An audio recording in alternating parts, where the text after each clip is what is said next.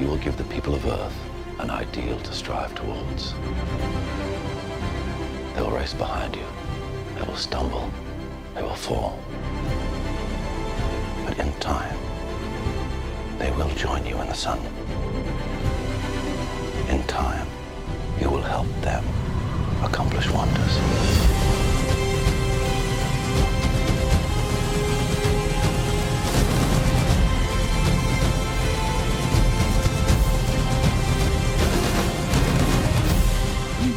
Your son is safe? I will find him! My father believed if the world found out who I really was, they'd reject me. He was convinced that the world wasn't ready. What do you think? What's the S stand for? It's not an S. On my world, it means hope. Well, here it's an S. How about? Bonjour à tous et bienvenue sur comicsblog.fr. Si vous avez cliqué sur cet article, vous savez où vous êtes, puisque c'est le commentaire audio numéro 2 consacré à Man of Steel pour notre semaine spéciale, elle consacrée à Justice League. Et aujourd'hui, on va parler de Superman, donc quoi de mieux pour cela que de revenir sur le premier film du DCEU, Man of Steel, sorti en 2013, le 3 juin si, si ma mémoire est exacte, puisque c'était les 75 ans de Superman. Et du coup, je ne suis pas seul évidemment pour ce commentaire audio, puisqu'il y a Arnaud Kikou avec moi. Bonsoir Alex Lecoq, j'aime d'ici. Évidemment, on était obligé d'amener notre caution d'ici pour ce commentaire audio. Il y a Jay. Bonsoir. Il y a Manu. Salut. Et Alfro. Salut. Donc, belle équipe. Pour ceux qui ne connaissent pas encore euh, le commentaire audio et qui, qui, vont cliquer un peu au hasard et se retrouvent euh, dans cette émission à ce moment-là, se disent que se passe-t-il? Nous allons regarder tout simplement Man of Steel en direct et nous allons proposer nos propres commentaires sur le film. Donc évidemment, nous allons les agrémenter d'anecdotes, de, de commentaires en direct et évidemment de blagues, puisque le film euh, va durer à peu près deux heures. Il dure 143 minutes très exactement, donc 2h23 générique compris. Tout à fait. Donc il n'y a pas de post-gène. Il n'y a pas de post-gène, tout à fait. Donc ce qui fait qu'on va passer 2h23, au moins 2h23 tous ensemble. Et ben nous quand on est ensemble, on déconne un peu. Donc ça va forcément partir un peu sur ce terrain-là. Manu, quelle est cette version? Alors c'est la version Blu-ray classique. Euh, simple Blu-ray, version normale. J'ai un doute sur le fait qu'il y ait une étendue, mais je ne crois pas sur Non, il n'y a pas d'autre cut. Euh, c'est du, du coup du 1080p normal. Du, on est en anglais 7.1 mais euh, avec son, euh, son réduit de notre côté. Tout à fait. Et, euh, et sous-titre, je ne sais pas ce que tu as mis, français, anglais? Fran Sous-titre français. Voilà. Donc et du, du coup, coup, on est parti pour 143 minutes. Exactement. Donc je vais te laisser euh, faire un top pour, euh, au moment où ça va, ça va partir. Top. Il y a le petit chargement. Voilà. Donc Mais on, on est, est, parti sur le logo, logo Warner. Tout à fait, logo Warner Bros. Donc on va se refaire un peu le, bah, le début du DCEU, c'est un peu marrant de le voir comme ça, puisque au final c'était quand même un film qui, qui était assez stand-alone, mais euh, c'est quand même le premier point du DCEU, à l'époque où Legendary était encore, euh, était encore impliqué. Avant à que on y croyait encore. Oui, tout à fait. Bah, je t'avoue que ce film, je me souviens l'avoir beaucoup attendu, notamment grâce à des bandes annonces qui étaient assez incroyables. Puis on, on t'avait annoncé quand même euh, un film réalisé par Zack Snyder. À l'époque, ça veut dire quelque chose et produit par Christopher Nolan. Ça veut toujours dire quelque chose. Ouais, c'est vrai. Bah, ben Nolan venait juste de finir euh, euh, Rises, donc du coup, en fait, il était en, dans la boucle un peu. Quoi, donc... Effectivement, en simple, simple producteur, mais bon, ouais, son, son, sa maison de production qui est là. Donc. Je crois qu'il était quand même un petit peu plus impliqué. Euh, il, sans, tu vois, sans, sans être ingérant, je me souviens qu'à l'époque, il était sur le tournage et tout, truc En tout cas, Zack Snyder avait dit du bien de lui. Il a dit qu'il avait vachement aidé et que. Tout à fait. Et c'est parti. Était bienvenu sur le film. C'est parti avec, euh, avec cette musique incroyable. D'ailleurs, euh, je crois que c'est le dernier score de Hans Zimmer euh, qu'on peut noter euh, pour sa qualité, parce que depuis, c'est un peu parti en, en, descendant. Et Russell Crowe. Russell Crowe et You Let the Horror, je crois Non? Mhm. Peut-être pas. Je, on la voyait souvent à l'époque, je confonds peut-être, mais.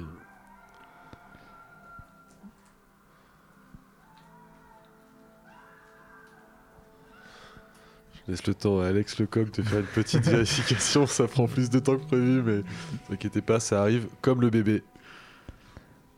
Tout à fait. Euh, du coup, Le petit Non, c'est comme le souffle Manu, effectivement. c'est marrant parce qu'elle est pas du tout sur la page. Ah, peut-être que j'avais pas vu le bouton full cast.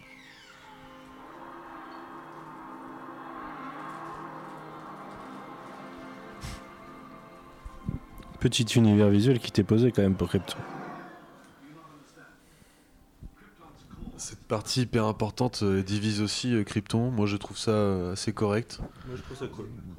Mais déjà juste dans l'intention, le fait que tu commences le film directement en fait par, euh, par une vraie partie euh, scénarisée sur Krypton euh, qui avait Ouais, pas forcément été mise en avant avant. euh, Scénarisé et designé quand même. designé. Ouais, non, il y a tout un Il y a univers. du boulot de fait dessus. hein.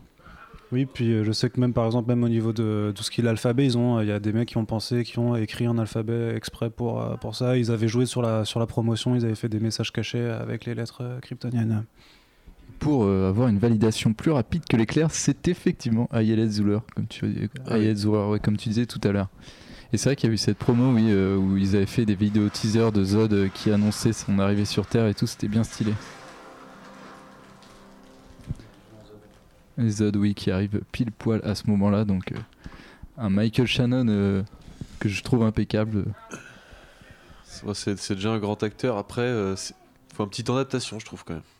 Ah, je sais pas, moi, je, je- Après, le problème de, Mike, de Michael Shannon, c'est qu'il joue tout le temps des méchants. Mais. Souvent, Ce ouais. qui fait qu'il a des. Pas bah, je non plus, mais c'est Shelter, c'est pas méchant. Oui, oui, non, mais pas, souvent quoi. Ouais. Moi, à chaque fois que je l'ai vu, souvent c'était dans euh, Boardwalk Empire. euh, Ah, je l'ai euh, pas vu. Il y a plus. notamment bah, Man of Steel. Je ne sais, j'ai un troisième euh, sur le coin de la tête, je ne sais plus, mais il est méchant aussi. Du coup, moi, il m'inquiète dès que je le vois. Ah, il est assez inquiétant. Il a, il a ce malaise en lui tout le temps, euh, de par son physique et le- la façon dont il jout. C'est ça marche. Il y a un argument un peu génique euh, qui est annoncé par Zod sur pourquoi il veut le codex pour lui-même. Quoi. Il considère les kryptons comme une ligne un petit peu euh, qu'il faut euh, renouveler.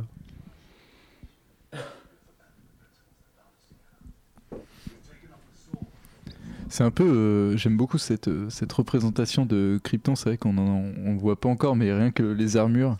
je sais pas pourquoi, mais pour moi, ça, fait un, ça, ça me fait un petit effet. Je trouve qu'elles sont je- super bien Je travaillées. pense que c'est euh, c'est Michael Wilkinson qui, qui était déjà dessus à ce moment-là. C'est le mec qui a fait tous les costumes de toute façon pour le DCEU. Et ouais, le mec est pas entouré de, de Brel. Quoi. Tu vois aussi dans les, dans les artbooks des concept art qui ont été faits. C'est, euh, Donc là, c'est la, C'est la bagarre. la bagarre tout de suite. Oui, parce que Jorel euh, déconne. J'aurais zéro. été un grand scientifique, mais aussi un très très bon bagarreur. Oui, il sait se bagarrer. Après, la réalisation du combat n'est pas spectaculaire par contre. C'est un peu fouillé. Tu sens que les mecs sont dans un pur univers, bien déguisés, tout ça, mais que par contre, euh, le mec à la caméra, petit souci déjà. Quoi. Voilà, c'est typiquement la scène en studio où ils sont vraiment euh, restreints. De toute façon, Bah, là, pareil, ouais, là aussi en termes de fond. Alors, par contre, c'est euh, c'est- sur grand écran, ça en 2013, c'est ma. Enfin. Avec Ah ouais, la musique, tout ça, enfin, il y, a un élan épique épique à mort, tu vois. Et t'es qu'à 5 minutes du début du film, tu dis, ouais, quand même. Ah, moi, je, je t'avoue que le début, euh, j'ai plus en plus de mal à le regarder. Mais j'ai toujours cet œil, tu vois, qui me dit, ouais, je comprends pourquoi j'avais été impressionné à l'époque, que j'avais kiffé, quoi. Ce putain de thème de, de Ouais, moi, Zimmer qui est vraiment qui, de qui est monstrueux. Qui me transporte. Et C'est pour ça qu'on est d'autant plus déçus du travail d'Hans Zimmer Mm. depuis, parce qu'il nous avait livré Ouais, mais- impeccable, quoi. Là, t'as ces trucs de zoom, des Ouais, zooms aussi, euh, un peu. Bon, je sais que ça, que ça a été reproché. Il y en a qui critiquaient justement la, la sur cet aspect-là. Parce que du coup, il le fait vraiment à plein de fois euh, dans C'est très euh, J.J. Abramsien, quoi. Ouais, mais normal, ça te casse des purs panoramas. Il y a des concept artistes qui ont bossé et le mec il te saccage ça en faisant ça systématiquement. Tu sais, pas pour justifier une Ouais. action particulière, juste pour te déplacer dans le truc, il te fait ça. C'est pas, c'est pas commun. Pour aimer ça, faut mais être un quelque peu part, même. peut-être une envie de rechercher un peu aussi sur la profondeur de champ, justement, d'avoir un gros plan sur le personnage ailé, puis après de le resituer en fait dans un décor qui est vachement plus gigantesque. Ça te permet Ouais, d'apprécier aussi la- une sorte d'échelle de grandeur. euh, Là, c'est fait de façon De un peu, un peu trop. euh, ah, T'apprécies pas le- la, réalisation, mais peut-être dans l'intention en tout cas. C'était. dans l'intention peut-être. ouais. Et maintenant, euh, le Jorel est devenu un, un super plongeur. Oui, mec. exactement. Je pense qu'il a fait l'entraînement du SAS ou un truc comme ça. Est-ce qu'il y avait un peu ce qui va un peu parce que genre si justement dans la société kryptonienne telle qu'elle est représentée, tu vois déjà que les naissances sont pas naturelles à la base et qu'en fait une sorte de système de caste où euh, chacun doit avoir un poste. Tu dis ben Jorah il est censé être scientifique donc effectivement il a pas les attributs pour être un soldat comme euh, comme Zod et euh, là on voit que que le mec est sorti de ce système non seulement ben, en faisant un bébé naturellement et aussi parce que du coup tu supposes qu'il a poussé de la fonte euh, Ouais, il a discrètement quoi. aussi du coup pour se démarquer de ses autres, euh, de ses compatriotes. Il récupère le codex. Qui est juste un, un bout de crâne moche, en fait. Tout à fait, mais qu'il est possible de brancher par clé USB, ce qui est assez pratique. Mais c'est un peu étrange ce que ça dit sur Krypton, parce que c'est. Il se base quand même sur une sorte de relique en fait, tu vois. C'est un peu comme si leur, leur, leur artefact principal, principal c'était un- une, une sorte de magie quoi. Ouais, ce- C'est t'as un mix avec l'aspect ultra technologique développé c'est à la côté. lecture génétique, ouais, c'est quand même ça, très techno quand même. Si t'imagines, euh, tu prends, euh, tu prends le crâne de Luffy et ça te fait toute ta- tout ton codex génétique, tu sais, on n'en est pas là nous, hein, clairement. pourrait pousser le délire au dire au final que c'est juste des clones qui viennent tous d'une même base génétique euh, Sinon, qui est ouais, euh, ouais, ouais. dans ce crâne en fait. et, euh, ils font juste quelques petites variations pour que les individus soient quand même un peu différents et, et pas tous euh, identiques. Mais... Donc. Ce qui fait d'ailleurs penser qu'on est censé avoir un- un- une série Krypton. Euh, supposément plus ou moins préquel dans cet univers quand même, hein, vu qu'il y a David S. Goyer qui est, euh, qui est- bah, sur ouais, le bah, délire. je- et, euh, bah ouais, mais dans la direction artistique de ce qu'ils ont montré, tout ça, c'était quand même très très inspiré. Et, euh, Ah bah ils vont pas faire diamétralement l'opposé. ils peuvent le faire, de toute façon ça se passe euh, 15 générations avant, donc c'est avec les arrière-arrière-arrière-grands-pères euh, de, de Kal-El ou de, ou de Ah oui, Jorah, donc oui. euh, ouais, de génération, mais pour dire, C'est l'histoire de faire une dynastie quoi. oui, oui, bah, ils veulent faire leur pseudo Game of Thrones euh, sur Krypton. Ah euh, ouais d'accord. On Oh voit là pas là. trop trop l'intérêt, mais Oh là. Ça va être difficile de développer de la... un truc fantaisiste un peu là comme ça sur. Krypton. Bah après, ils se placent tellement de générations avant que euh, ils peuvent dire on est dans la continuité du DCU euh, sans que ça pose de problème de toute façon. Quoi. Moi ça me fait penser à ce qu'ils ont fait sur Battlestar avec Caprica qui était un préquel euh, une ou deux générations avant et qui expliquait euh, comment les Cylons étaient devenus ce qu'ils sont quoi. De toute façon, quand tu fais du. euh, J'ai regardé 12 je crois. À partir du moment où tu te places juste dans un contexte de Origins, tu sais déjà que tu as un travail de recherche, enfin d'inventivité qui a pas été fait aussi. Tu vois, genre on va faire un truc avant quoi. C'est comme pour Gotham, tu vois. Et en parlant d'Origins, on est revenu en plein cœur des origines de Superman, puisque on en est à la fameuse scène où il commence à réfléchir où est-ce qu'on va l'envoyer, puisque ça pue la merde sur Krypton. En plus de Bah, tous le- se foutre sur la tronche, Le noyau va exploser. le noyau est en train de péter. J'avoue que ça doit être pas mal en tant que mère de, de donner naissance à ton gamin et de devoir l'expulser sur une autre planète. euh. Ouais, bah après, quand ta planète euh, est sur le point d'exploser, t'arrives quand même à prendre la décision Ah un peu plus facilement, je pense. Et au même moment, Kara est envoyée euh, une- sur une autre plateforme euh, de Krypton. Ouais. Et oui. Mais ça, on ne le sait pas encore dans le DCU, mais peut-être que. Bah, c'est con parce qu'à l'heure où vous écouterez le podcast, euh, on saura ou pas s'il y a peut-être Supergirl ou pas dans Justice Tout à fait, League, euh. Puisque nous n'avons J'aurais envie de dire que j'aurais envie de dire que si c'était le cas, tu vois, s'il y avait eu vraiment un, un invité guest, ça aurait fuité plus ou moins sur les réseaux, tu vois. Et, euh, vu qu'il n'y a rien du tout qui a transparu. Là, nous sommes lundi.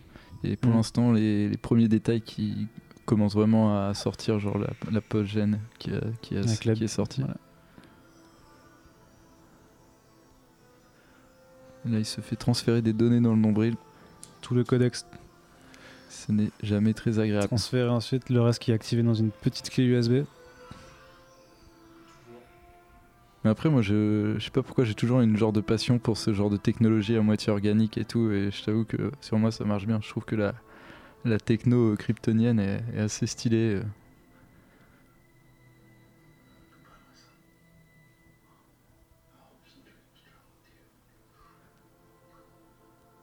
La séquence émo- Mm. émotion. Mais euh, ouais, Russell Crowe est très convaincant, quoi. C'est pas celui qu'on a vu il y a quelques mois dans La Momie. C'est vrai. Je fais bien de rappeler qu'il y a la momie. euh. En même temps, je trouve que Russell Crowe, malgré tous ses déboires, il, a toujours, il se met toujours au niveau des productions dans lesquelles il est. hein. Il est dans un bon film, Russell Crowe, il est bon. Ah donc tu veux dire, tu veux dire que Man of Steel est un bon film d'emblée alors. Ah, au moins la partie qu'il a joué, parce que lui, il est, il est vraiment coincé dans la partie Krypton, du coup. Donc voilà, le, Et le- cette partie-là est effectivement pas désagréable. Cette, cette petite armure qui revêt, elle est quand même assez stylée. Et euh, ouais, ouais, je trouve qu'on est méchant avec Russell Crowe alors que il choisit peut-être juste mal ses films. Il a trop fait de Ridley Scott aussi, quoi. Mais sinon, The Nice Guy c'était bien. euh, Là, il, je le trouve assez bon.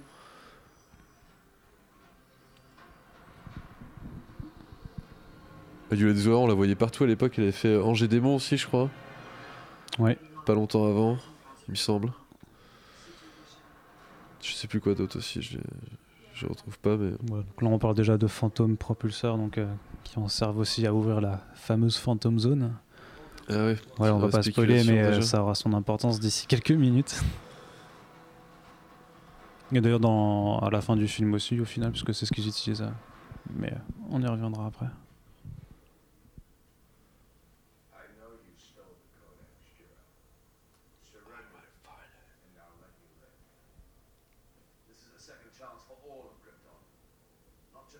Ah, t'as une influence assez médiévale aussi dans ces armures, du coup. Ouais, euh, ce que en dire, gros, ça qui, contraste peu- aussi avec ça la fait société. un peu euh, Warcraft, quoi. techno- Voilà. Ils auraient dû prendre des armures plus comme ça pour Warcraft, ça aurait peut-être fait bien. Plutôt que ce qu'ils ont choisi. Mais quelque part, ça va avec ton, ce que tu disais sur la relique euh, avant, sur le côté un peu ouais, ancien, euh, qui, qui, va- qui fait sens, malgré leur technologie ultra Ouais, avancée, ouais, du coup, qu'ils ont un, un esprit passéiste. euh. De toute façon, Zod, il a un peu une coupe de, il a un peu une coupe de chevalier, quoi, mais tout pérave. Et juste avant, bah, c'est marrant, vous disiez ça, puisque Zod a crié hérésie, ce qui, euh, ce qui dénote euh, un peu de Mais cette influence. Quelque part, le mec a, a- agit euh, avec une sorte de conditionnement religieux aussi. Quoi. Il, a, il a sa fonction, sa, son idée. Ouais, c'est ce qui, ce qui rapproche du coup ouais. à, une fonction presque de chevalier, tu vois. Un Un croisé. gros baston, un croisé exactement. Et la Ah. série de patates. Patate de forain dans la gueule de Zod. J'ai kiffé cette baston quand même. Mais de toute façon, les bastons dans Man of Steel, c'est euh, c'est un plaisir. Ça va augmenter en puissance.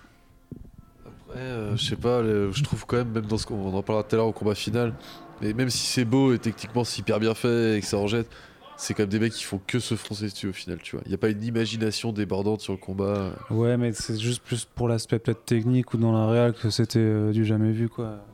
Bah, au final, moi je trouve que l'imagination, tu vois, elle est vachement aussi dans cette mise en scène euh, qui est vachement. On l'avait traité de Dragon. Enfin, on l'avait traité, on l'avait comparé à Dragon Ball Z. euh, Ah, on peut, à la toujours, je pense qu'on s'en mais- rendra compte à la fin du film. moi, le fait que qu'ils qu'ils aillent à fond comme ça, et tu vois, j'avais les films de Richard Donner en tête et tout. Finalement, moi, je trouve que Superman, il y a que dans ce film-là, même dans BVS, au final, il est pas comme, il est pas comme dans Man of Steel, quoi. Il s'envoie des patates à Non. 1000 à l'heure et tout, et je le trouve vraiment surpuissant vrai, tu, as, tu as raison, ça démontre beaucoup de puissance par contre, c'est effectivement vrai, mais je sais pas, je trouve j'aurais bien aimé voir à l'intérieur de cette puissance, tu vois, avec euh, ces fameux plans ralenti Snyder, des trucs de plus près et tout, euh, j'ai pas été gavé de à ce C'est niveau-là. Mais on a perdu Zod. Je voulais mon Matrix un peu, tu On vois, a perdu Matrix 3. Zorel, pardon. Et oui, il est mort de Russell Crowe pendant ce temps-là.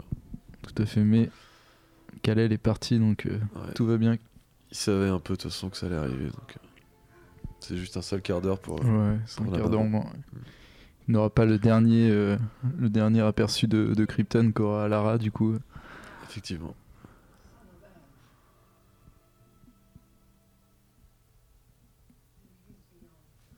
C'est pas très malin de lui dire quoi. Par contre, Ouais. c'est un peu la boulette qui, qui gère mal le film quoi. La fameuse Faora, du coup.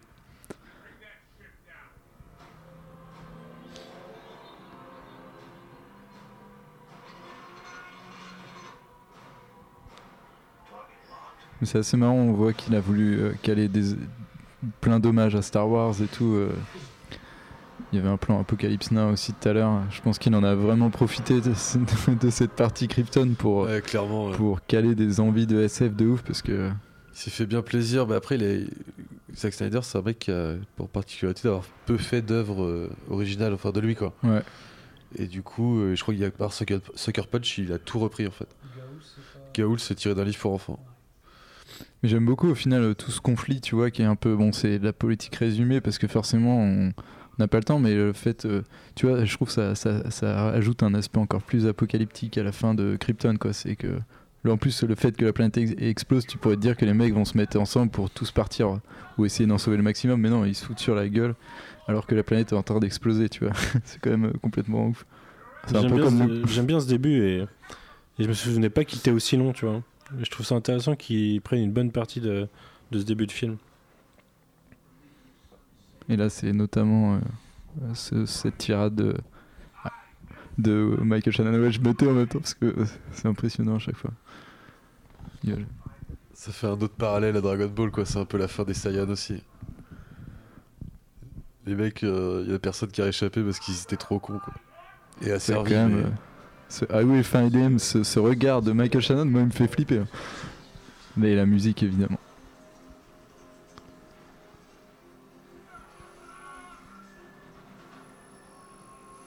Très peu agréable. Petite euh, cryogénisation euh, rapidos.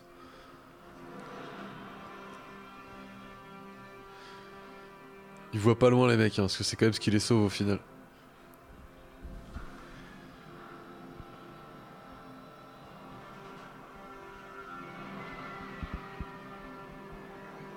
Et peut-être qu'on reviendra sur cette partie. euh, je pense que c'est assez intéressant de parler du ton de Man of Steel, puisque le ton de BVS est visiblement le problème du DCEU, euh, puisque c'est ce que Warner Bros. a cherché à corriger en premier avec Justice League. Alors que je trouvais que ce, moi, ce Man of Steel, on le sent tout de suite différent d'un film Marvel Studios, et même à l'époque, euh, c'était quoi 2013 euh, en même temps que Man of Steel Winter Soldier Non, c'est 2014. Non, de Winter Soldier, c'était après. Donc, Iron euh, Man- il y a eu yeah, c'était Iron Iron, Man Man 3 à peu près, à ce Ouais. Iron Man 3 du coup. Et ça, enfin, tu vois, il y avait déjà le décalage de ton entre les deux, et je trouve que Man of Steel, moi, un ton, c'est le, enfin, c'est ce que je voulais, tu vois, d'une- c'est ce que je demande à une adaptation de comics aussi, tu vois, c'est d'être sérieux avec son matériel et tout, et, et de, enfin, de le traiter juste sérieusement, quoi. sans- Il y a des, mar- il y a des passages qui sont assez marrants, mais globalement, c'est juste une histoire bien d'être sérieux, avec euh, un matériel, bah, à la base, qui est d'être sérieux, quoi. Donc, euh,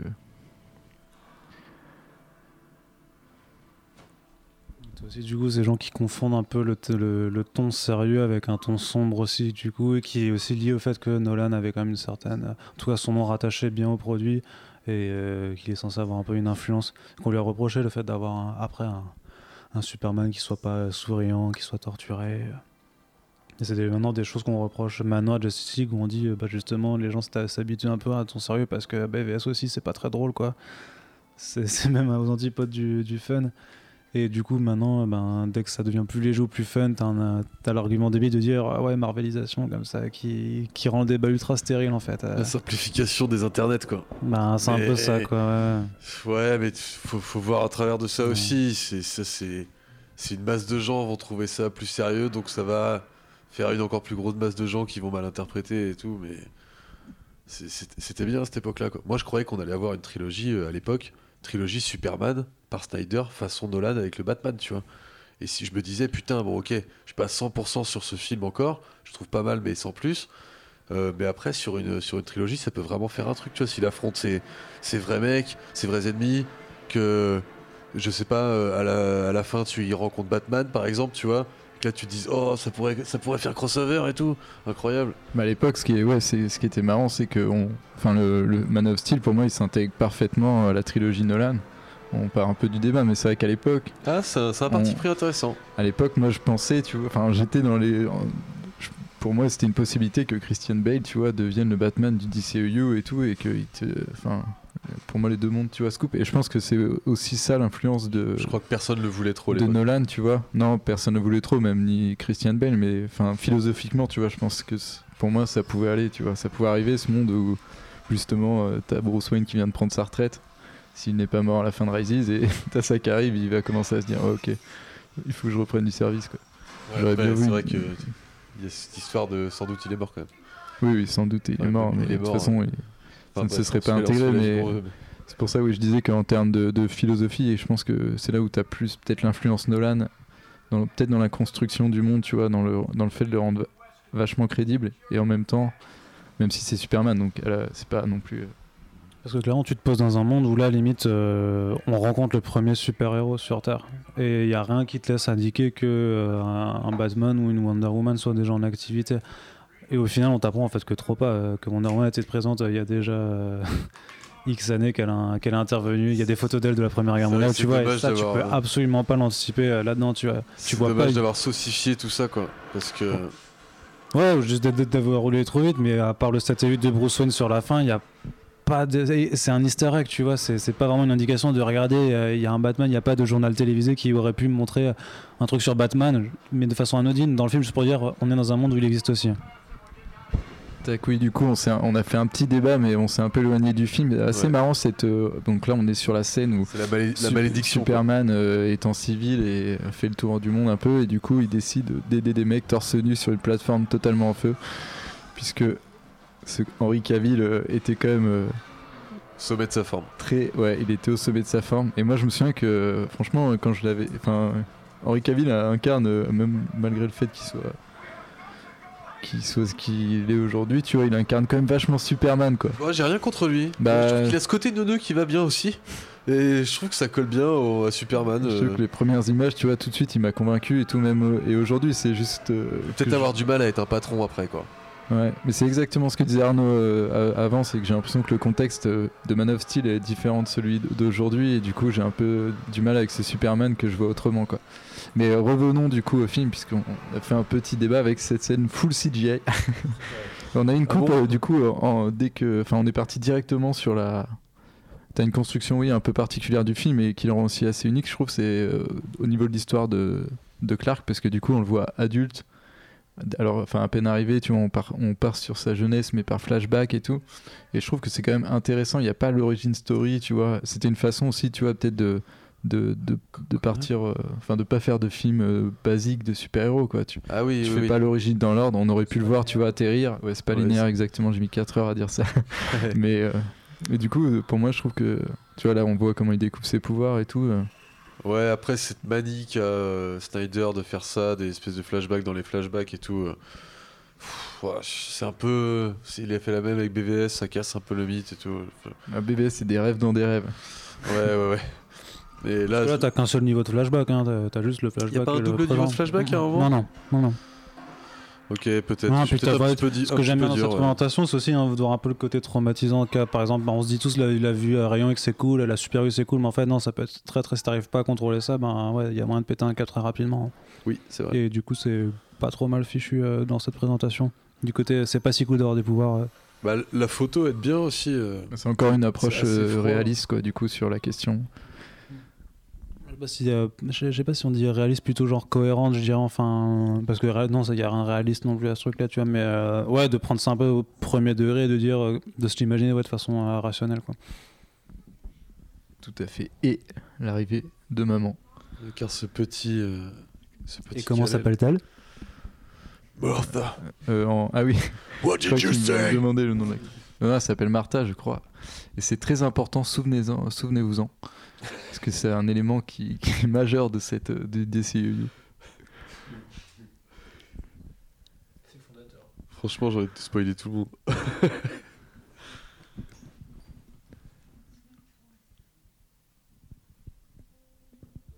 Et là, c'est c'est aussi fondateur pour comprendre euh, sa relation avec ses parents terriens aussi.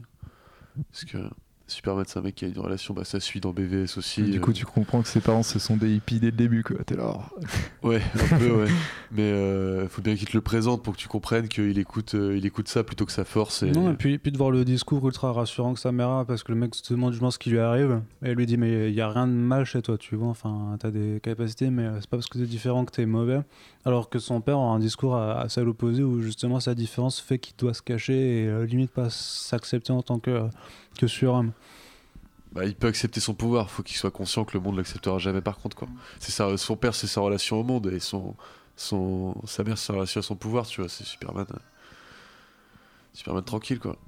La petite éducation. Voilà, donc le, le plan, le plan à meuf, assez incroyable avec ce. Il est monstrueusement musclé, il quand même. Incroyable. Non, mais ça, c'est- je sais pas s'ils les ont augmentés un peu numériquement ou pas, mais. euh, Il a du mal, ouais, c'est comme Stallone à la grande époque. Euh, incroyable dans sa 2, il peut pas poser ses bras hein. le long de son corps quoi. Comment ne pas être jaloux? Non, Arnaud, parce que, anecdote, il a refusé que son corps soit modifié. Ah, tu me euh, l'as volé. Il a aussi refusé de prendre des stéroïdes pour, Oui, du coup, c'est plus facilement. c'est que c'est que du le mec que a lui. levé de la fonte euh, et a dû souffrir. D'ailleurs, c'est assez marrant. euh, J'en profite pour tant qu'on parle de muscles, ça va être un peu le podcast de l'anecdote, mais on a regardé euh, des interviews de, euh, de Ben Affleck. On est tombé sur une vidéo transformation du corps de Ben Affleck. Alors, euh, me demandez pas pourquoi j'ai fait ça avec Jay. C'était hier, je crois. Et en fait, c'est assez marrant parce qu'il y a plein d'interviews de Ben Affleck et on comprend que le mec déteste faire, déteste de faire la remise en forme parce que dans toutes ces interviews, il ah ouais, c'est trop chiant, faut, faut se lever, t'es obligé de bouffer du poulet, machin. Non, c'est bon. Et du coup, il est là. Enfin, il te, raconte euh, le fait que ça l'emmerde à mort de, faire de la mise en forme pour les, films et du coup, c'est un peu comme ça qu'il t'explique pourquoi il, il prend du poids entre les deux, les deux films, c'est qu'il a la flemme. À un moment, il a trop faim, il mange plein de trucs. Voilà. Donc, du coup, la scène du bus, la fameuse. Puisqu'évidemment, euh, Clark n'aura plus euh, d'autre choix que de dévoiler ses pouvoirs. Ça, c'est la première expression de son dilemme euh, se montrer au monde euh, et sauver des vies ou rester caché. euh. Donc là, il va. Vu qu'il n'y a pas son père pour lui conseiller de rien faire, il va la- c'est la, agir. c'est euh, la montée en puissance de ce qui sera un élément fondateur de, de, de- de la suite de sa vie, hein, à partir de cet élément fondateur. Ça n'a pas de sens ce que je raconte. Enfin, ça a du sens, mais c'est mal dit. D'ailleurs, je me rappelle pas, il n'y a pas Lana Lang qui est droppée euh, comme ça dans le bus. Euh, je ne sais pas, sais c'est possible. C'est le possible. qui intervient Manu. après, mais je me rappelle plus. Manu ne se rappelle plus non. On était en train de parler, donc j'ai plus entendu si y a le nom qui, euh, qui popait ou pas. Mais euh, c'est vachement présenté comme une malédiction, du coup, son. Enfin, tout, le fait qu'il vienne d'une planète qui n'existe plus, en premier, que derrière, euh, ce qui, ses pouvoirs euh, ne sont que honte et tout. C'est vraiment, l'im- t'as l'impression qu'il va jamais s'en sortir, quoi. Que tu vas avoir à la fin un Superman euh, vraiment, euh, tu vois, euh, dépressif. C'est- Bah, ça explique pourquoi il est euh, jamais en fait on l'a. C'est peut-être un peu trop dur, tu vois, pour après développer le personnage. C'est c'est- c'est- c'est quand même. sur une base de perso, déjà être là-dedans. T'as Batman qui est déjà tragique, tu vois. Hmm.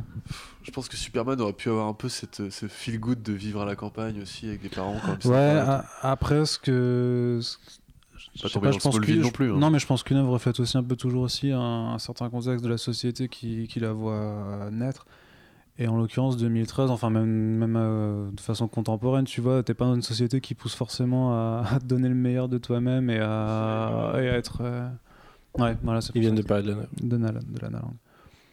Donc en, en l'occurrence, si tu essaies de, dire dans une société actuelle, si un mec qui avait euh, plein de pouvoirs machin émergerait, euh, je pense que c'est plus cohérent de dire que les gens auraient peur et que les gens seraient méfiants plutôt que d'avoir un gars qui justement comme le Superman de, de comics euh, d'il y a 60 ans euh, est super sympa, que tout le monde l'aime et qu'il il amène tout le monde à se lever euh, justement dans le soleil.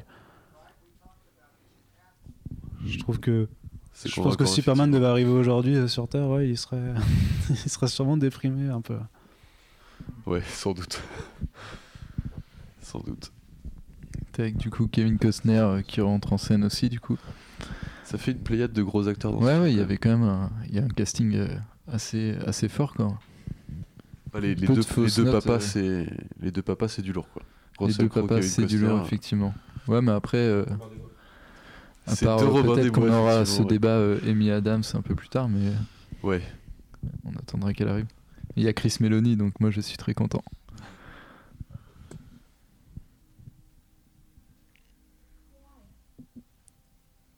Peut-être qu'on sent dans ce début quand même un peut-être un manque de rythme un petit peu.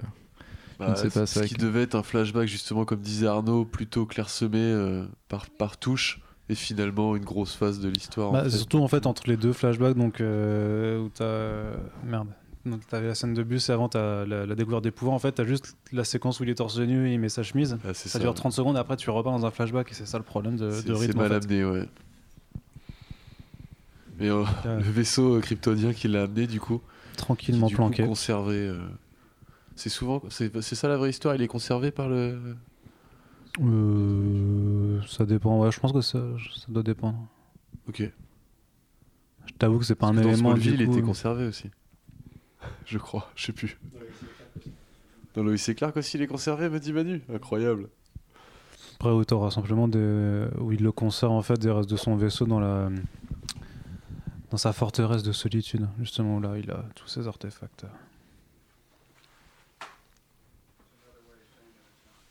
Et aussi, tu vois, tu as cet essai de rationaliser un, un truc en disant, bah voilà, c'est des métaux qui n'existent pas dans le tableau périodique, tu sors des, des éléments de science un, un peu pour essayer de, de, de contextualiser, de justifier. euh. Ah ouais, le Bat- c'est ça, on aura le Batmanium après.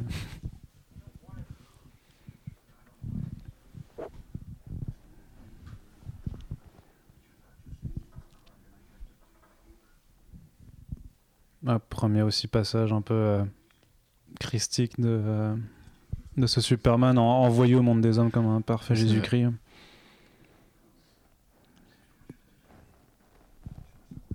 Qu'est-ce que tu dis, Manu?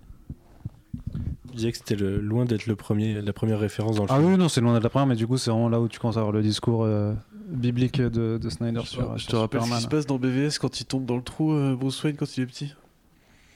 Hein ouais, bah oui, mais quand même, il s'envole de... tel le Christ résurrecteur. Ressuscité plutôt. Parce qu'il s'élève dans les airs. Ouais, Ouais, au milieu des chauves-souris. c'est les chauves-souris qui le portent. Bah non, Euh, il le porte pas littéralement. C'est Ah ouais, effectivement comme Manu euh, dit la vision fantasmée. la, mais bon. la petite clé USB Superman qui va bien. Oui. Donc euh, maintenant, retour au présent avec une séquence un peu plus longue. Ouais, la, la rudesse du climat euh, canadien. La rudesse des gens aussi. Bah ouais. Mais c'est là, justement- c'est là où il est bien, où les gens sont pas bavards, quoi. Ouais. Tu vois aussi, quand t'as des super pouvoirs, enfin, ouais.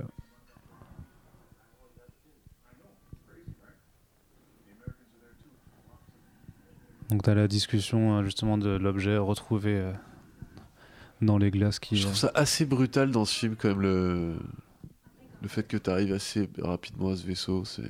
Ouais, faut le trouver. Et puis en fait, si t'es pas attentif quand tu regardes, tu, tu captes à peine la conversation avec les, entre les deux soldats. euh, tu peux vite euh, Ouais. être distrait et pas capter, Ouais, et te dire merde, pourquoi il va là-bas après?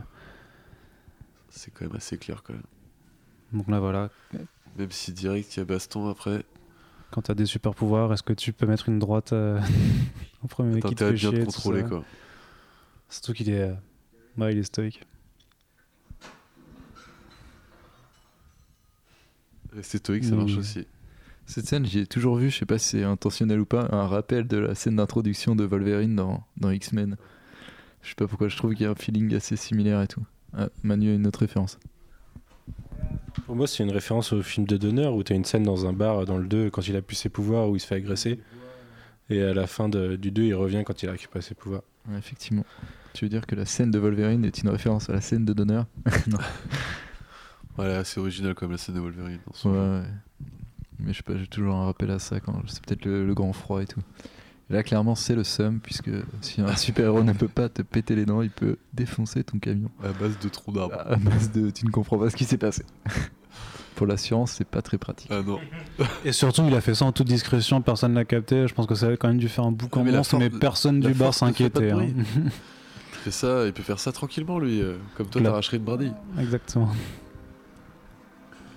Donc là, Lois Lane qui arrive. Le moment Amy On en Adams. parlait il y a 5 minutes, du coup, c'est parti.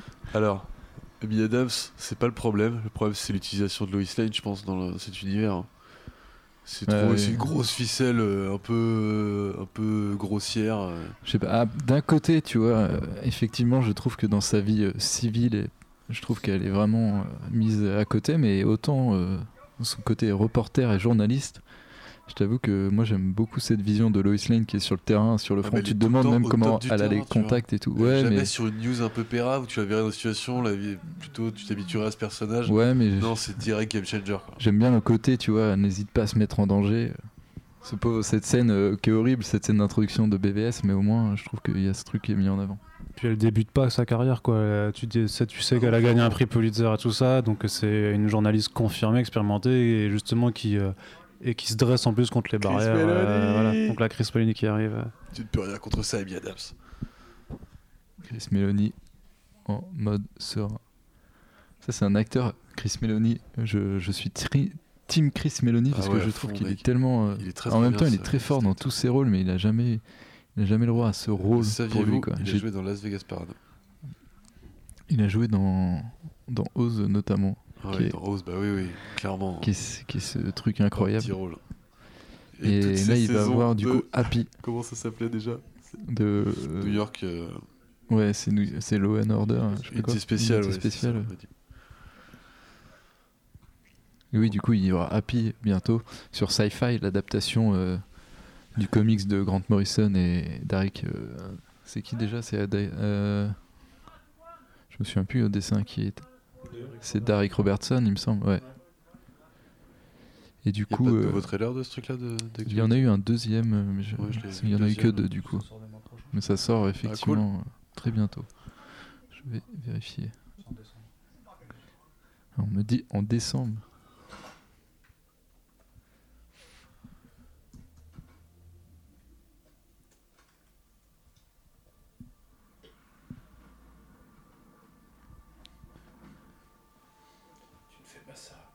C'est effectivement le 6 décembre, le jour de l'anniversaire de mon padré.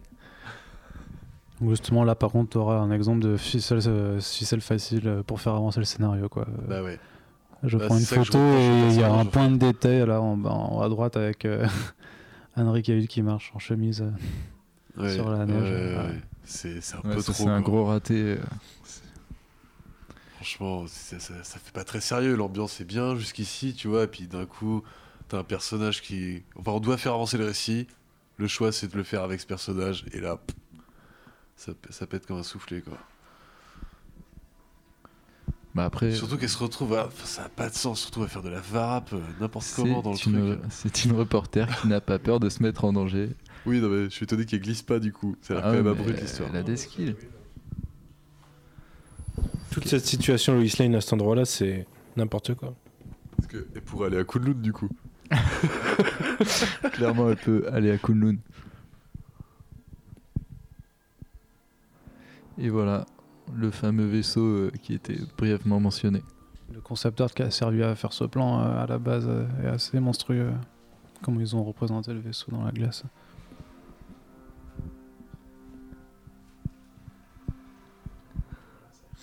Oui, découpé au laser, un décor qui fait très alien quand même. Ouais, c'est du Giger euh, pas trop assumé, un peu lisse, quoi. Ouais, bah, c'est une. Ça Giger, marche, ça euh, va, ça marche. bah, de toute façon, il pouvait pas faire un truc Giger non plus, mais je Non. trouve- enfin la façon de représenter, de filmer, tu vois, je trouve que c'est une belle référence alien. Et là, emplacement pour la clé USB. La possèdes-tu seulement? Et oui, c'est un collier clé USB.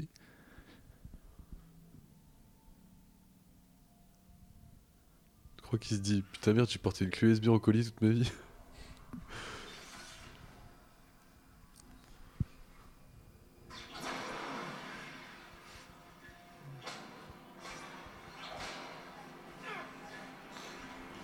Et oui, Il balèze le robot pour pouvoir Le retenir le bras de Superman quand même. forcément, il protège le vaisseau.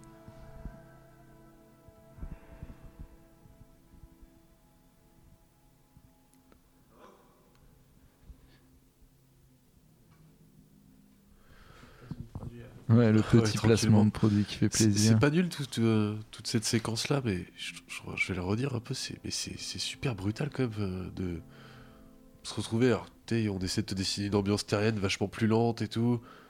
Gros clivage avec. euh, Enfin, grosse différence avec Krypton. Et là, tu retombes direct dans la surexposition à fond, quoi. Je, je- je trouve que ça sort du film. C'est je trouve ça un peu, un peu débile, quoi. Oui, c'est vrai que ça met un contre un contretemps avec le, toute la présentation d'avant Bah qui te dit que il va falloir qu'il affronte le monde et tout. Et directement, on le remet dans ses finalement dans ce qu'on a vu depuis le début du film, dans ses origines et tout. Ce qui fait que Ce qui fait que cette partie du film très terrienne, bah en fait, euh, t'as l'impression qu'elle n'existe pas vraiment, tu ouais, vois. oui, t'as pas l'impression d'être sur. Terre effectivement. C'est plus son rapport à Krypton euh, que son rapport à la Terre. Et Oui, le sarcophage est ouvert effectivement, ce qui est un mauvais bail. Bah, Surtout que ça avait mis euh, plein de théories sur le fait que ben, forcément Supergirl ou qu'il y a un autre kryptonien qui est, qui est arrivé sur Terre avant, le truc a été ouvert, tu vois, donc euh, a priori ils, ils sont pas censés mourir tout de se fait suite. sécher. Voilà. Donc le Nikon se fait Nikon est sécher aussi ouais, complètement. Ouais. Cet affront des aliens, il tiendra pas. Quand même très bizarre de, de se demander si euh, Snyder ou Warner avaient vraiment une piste à explorer avec ce, ce sarcophage ouvert et s'ils l'ont abandonné ou s'ils l'exploiteront un jour ou pas. Mais euh, il y avait quand même quelque chose à faire avec ça. Je pense que c'est pas innocent non plus, tu vois. Il y a cet hologramme dans, dans la bande Ouais, ouais. de Justice League, quoi. Ouais, mais cet hologramme, il est pas, il est pas si sûr. Donc là, ben voilà. Salut, je suis Henri Cavill. je te fais un regard de. Franchement, Tout je- doux comme ça. Je suis bientôt un super-héros, tu peux pas tester. Je vais te cautériser le bide avec mes yeux, tu vas rien comprendre.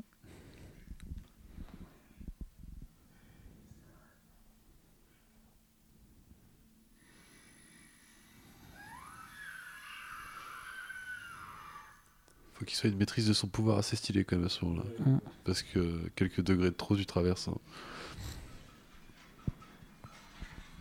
Petit caméo euh, d'un acteur de Battlestar Galactica.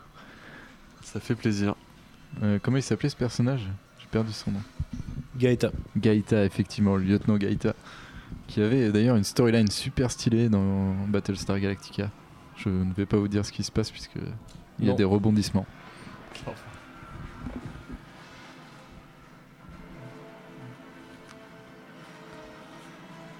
Donc voilà, le vaisseau est activé. Chris Meloni se demande ce qui se passe. Forcément. Ah, Clairement, à ce moment-là, les militaires sont pas prêts, euh, pas prêts à voir arriver tout ça. C'est tout l'enjeu des pouvoirs de Superman, de dépasser d'autant de toute façon. Mais Euh, ils ne sont pas prêts. là, tu sais que tu vas avoir l'air d'un con dans le bureau ovale, quoi. Il a décollé, chef. Rien pu faire. Mais c'est vrai que les- même les personnages, tu vois, ils prennent le temps de dire leur ligne de dialogue et tout. Il y a vraiment un rythme. Ouais, là, on est de retour à un moment Ouais. comme ça, très froid, avec une réalisation un peu. Un peu étrange, ouais, bah, Ouais, là, décor j'espère ouais, ont C'est pas si loin que ça le Canada, hein, ça va, c'est tranquille les gars. Ils aiment bien louer des, des- louer leur, leur terre pour euh, faire tourner pour tourner des films hollywoodiens en plus au Canada. C'est une longue histoire. Perry White. Perry Not So White. Voilà, voilà. Ouais, du coup, ouais, bah, retour euh, à Metropolis, qui est. Enfin, retour même arrivé à Metropolis, je crois, puisqu'on a vraiment. On s'est pas vraiment arrêté sur, euh, sur Metropolis encore. Non, toujours pas, non. Donc, arrivé à Metropolis, au Daily Planet. C'est bon Lauren Fishburne qui Ouais, drague, Laure- euh, qui drague Marvel. euh, Qui drague Marvel en ce moment, mais euh, qui est très convaincant, encore une fois, tu vois, Ah Perry ouais. White. De toute façon, Laurence Fishburne, c'est toujours. euh, euh, si, je pense qu'il y avait eu des polémiques euh, sur son cast. Comme, euh, comme, comme Faut-il toujours. redonner du crédit des années après aux gens qui ont créé cette polémique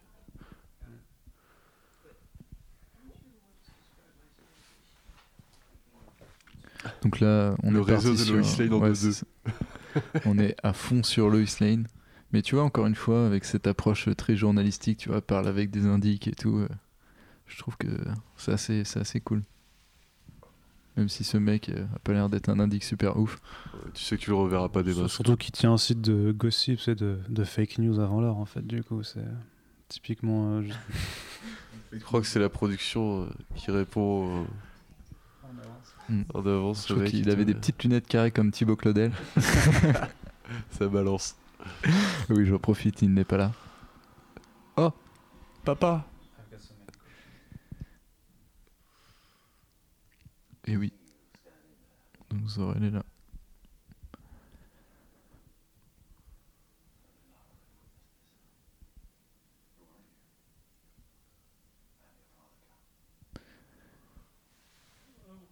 Oui, du coup, euh, cette, euh, cette, cette affaire d'IA euh, qui, qui permet de toute façon euh, aux, aux deux acteurs d'interagir ensemble. Donc, euh, Oui.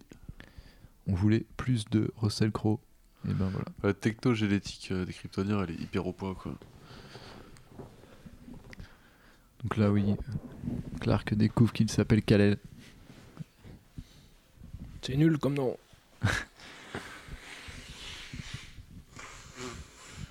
Donc là, effectivement, c'est le moment où on va faire un peu le point sur le scénario. C'est un peu le moment questionnaire où Zack Snyder vous demande si vous le- avez suivi. Tu disais tout à l'heure que c'était pas un film Origins, mais c'est quand même un film Origins. quoi. Non, non, ce que je disais, c'est qu'il essaie de se couper, tu vois, de la construction dire, classique mais- de film Origins. Mais c'est oui, c'est clairement un film Origins. Mais là, on passe ouais, par tous les, toutes les étapes, les petits schémas. c'est très manga dans l'âme. Ça fait très euh, Final Fantasy quand tu découvres la vérité sur ton univers un peu et que t'as toute une euh, série de petites apparitions comme ça dans une caverne ou autre château. Mais c'est vrai que. Ils l'ont refait dans Guardians of the Galaxy 2 euh, récemment. Malheureusement, oui. On apprend quand même un peu plus sur les Krypton... sur les Kryptoniens, pardon. Puis quand tu vois le film pour la première fois, tu le sais pas, mais du coup, il te présente déjà la machine qui sera euh, dans les enjeux euh, du, du grand méchant euh, par la suite, qui permettait aux colons kryptoniens justement de, de conquérir au final des planètes en fait en les, en les modifiant pour qu'elles soient d'autres kryptons.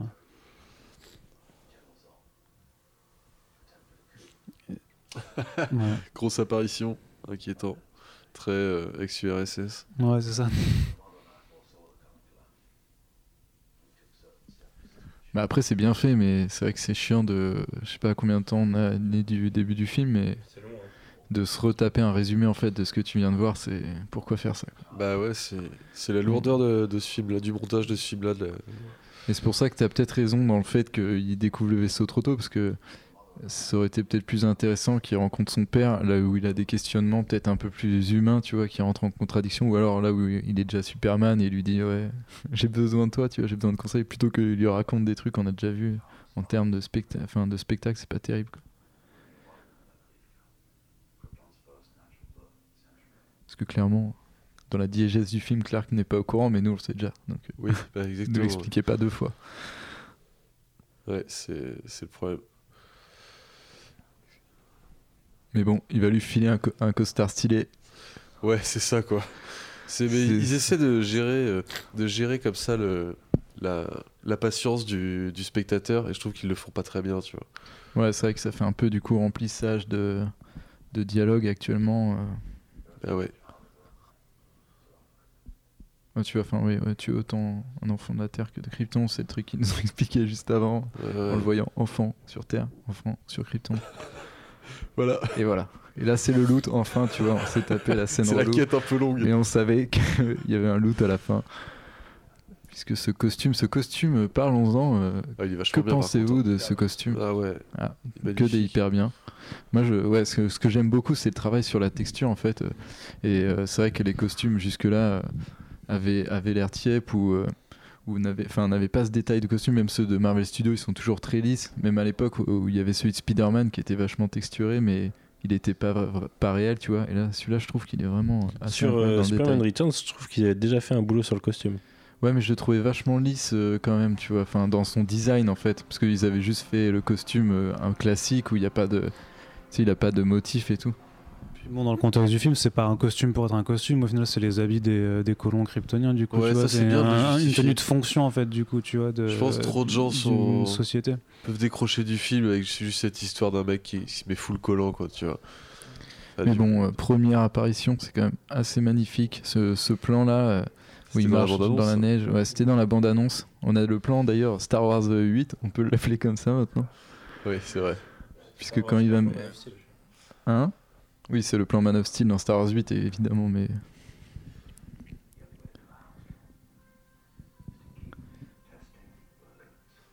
Donc là, quand même, un petit, un petit dialogue très stylé, tout à fait inspirant, ouais, qui, qui explique que Clark n'a pas vraiment de limite, qu'il peut faire ce qu'il veut. Et là, on le voit sauter comme Hulk. C'est assez cool. C'est le fait qu'il fasse des bonds, euh, c'est pas juste pour montrer qu'il arrive pas encore à voler, c'est aussi une très grosse référence au Superman des, des années 30, euh, 40, quand il a été créé, qui faisait des, des super bonds en fait. Qui pouvait pas, qui pouvait pas voler. Il me semble que le- le- la capacité de voler c'était dans le serial justement parce que euh, ça coûtait moins cher à, à faire, à rendre en fait d'avoir juste un mec qui vole plutôt que qui fasse des bonds de géants.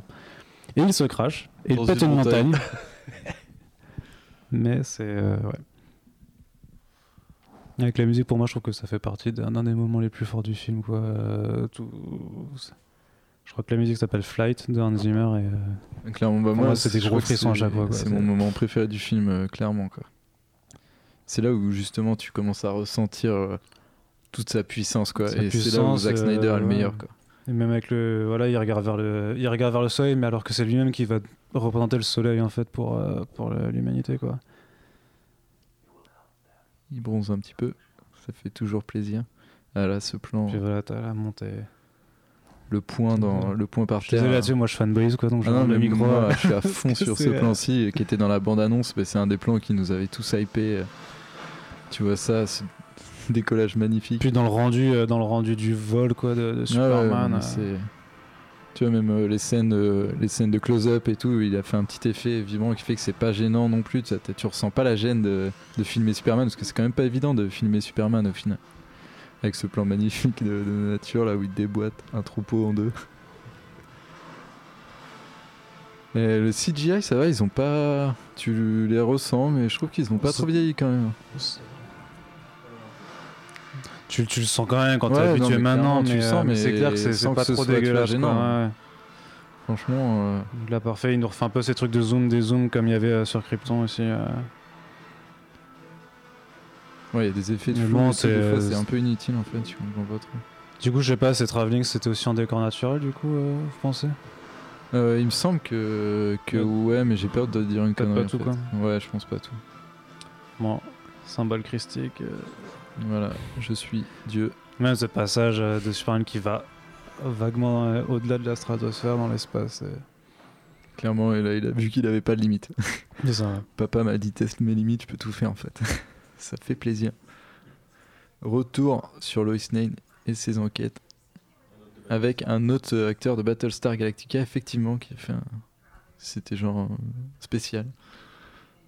Et un troisième acteur de Battlestar. les flashbacks avaient leur importance vu que c'est tous des personnages qui ont été montrés euh, aussi avant. quoi. Tout à fait. T'as euh, notamment Pete Ross, euh, le gamin sauvé dans le bus. Ah ouais, donc c'est- important de, voir tout le monde pour replacer tout le monde et tout. Qu'est-ce que ça fout là, quoi Non, non, c'est vrai qu'on les voit Moi, brièvement savoir deux que la fois. meuf a fait une enquête. euh, on n'est pas con, tu vois. Si elle enquête, elle trouve des trucs. euh. Toi, tu n'es pas con. N'oublie pas qu'il y a plein de gens qui vont au cinéma. J'aime pas les, gens, les films qui prennent les gens pour des cons. Ça rend le monde plus con de faire ça. Faut pas faire ça. C'est vrai. Et elle arrive euh, finalement chez Martha. Qui est vieille, du coup, qu'on n'avait pas vu vieille encore. C'est vrai. Et du coup, euh, Diane Lane est entre les deux, ni jeune comme dans le flashback, ni vieille comme ça dans Mais la ce qui est assez marrant, c'est que on peut voir que 2013, c'était pas encore la mode des, des rajeunissements ou des vieillissements CGI.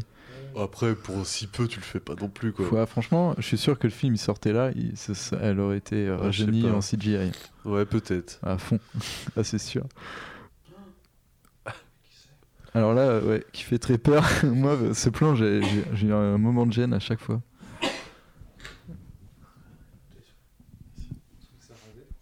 Ouais.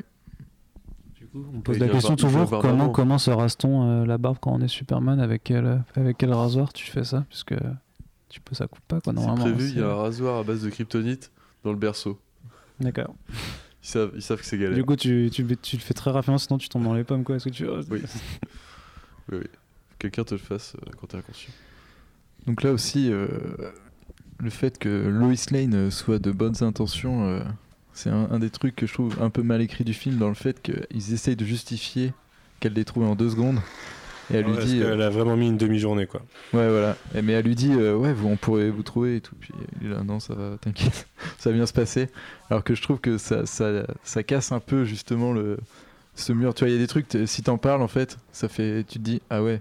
Alors que si t'en parlais pas, ça passait. Tu vois, ils essaient de justifier et ça ne marche pas. Retour sur un flashback, le fameux flashback de la tornade avec euh, ce Henri Cavillado. tu vois, moi j'aime beaucoup le fait que la technologie de rajeunissement ne soit pas encore là, puisque je trouve que ce Henri Cavill, pas du tout ado, mais qui essaie de faire ado, a quand même son charme. Le mec est déjà sur stock. Dans et- deux jours, tu vois la technologie de l'enlevage de moustache. hein. Je crois que tu vas Ouais, déchanter. C'est hein. vrai qu'il y a ça. Profite, profite de ce moment. C'est vrai que cette scène. euh, Cette scène très euh, décriée du coup du film, forcément. C'est- Ah, voilà. C'est Team- complètement débile ce qui va se passer dans cette scène. C'est un problème de mise en scène, je pense, surtout. Et ça, c'est encore une fois le problème du rythme du film qui prend trop son temps. C'est que même dans cette, dans ce- cette scène, tu vois, en fait, euh, sa mise en scène est trop lente, je trouve. Et du coup, ça casse juste euh, tout son Ça paraît crédit. être un souvenir brutal, c'est un souvenir hyper établi, tu vois, hyper long. Ça, ça fonctionne pas dans ce que tu veux dire, tu vois. Enfin, il faut que la réalisation soit au service de l'état de pensée, tu vois, du héros, par exemple, à ce moment-là. Et après, ça nous, de, ça nous pose un autre débat. Faut-il revenir chercher son chien ou pas? Ouais. Ouais. Franchement, euh, dans ces conditions, euh, on ne jugera personne selon les Ah réponses. ouais, hein. non, clairement, C'est je sais qu'un chien, chercher ton chien, je peux comprendre tout, que il tu laisser dans la voiture Ah aussi. non, mais que de l'amour pour les chiens, mais. Ah oui, non. bah, ah, je Non. sais pas. Il y a vraiment. euh, tu peux pas, tu peux pas être à ce niveau-là de. Ouais, faut vraiment aimer les chiens. ouais. C'est de l'inconscience, tu mets pas ta propre vie en danger pour juste un autre être vivant, du coup ça marche pas, tu vois. Donc là, oui, la tornade qui se rapproche. Tac, une voiture.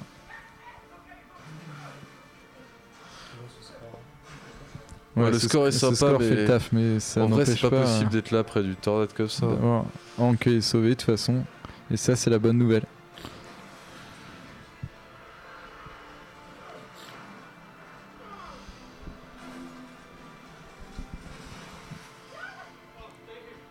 C'est quand même un moment super triste. Ouais, mais c'est là où c'est trop trop long là. Là, c'est vraiment trop long. Ouais, c'est trop long, oui. Tu aurais tellement Le été écrasé par la long. force de la tornade à ce moment-là, tu sais.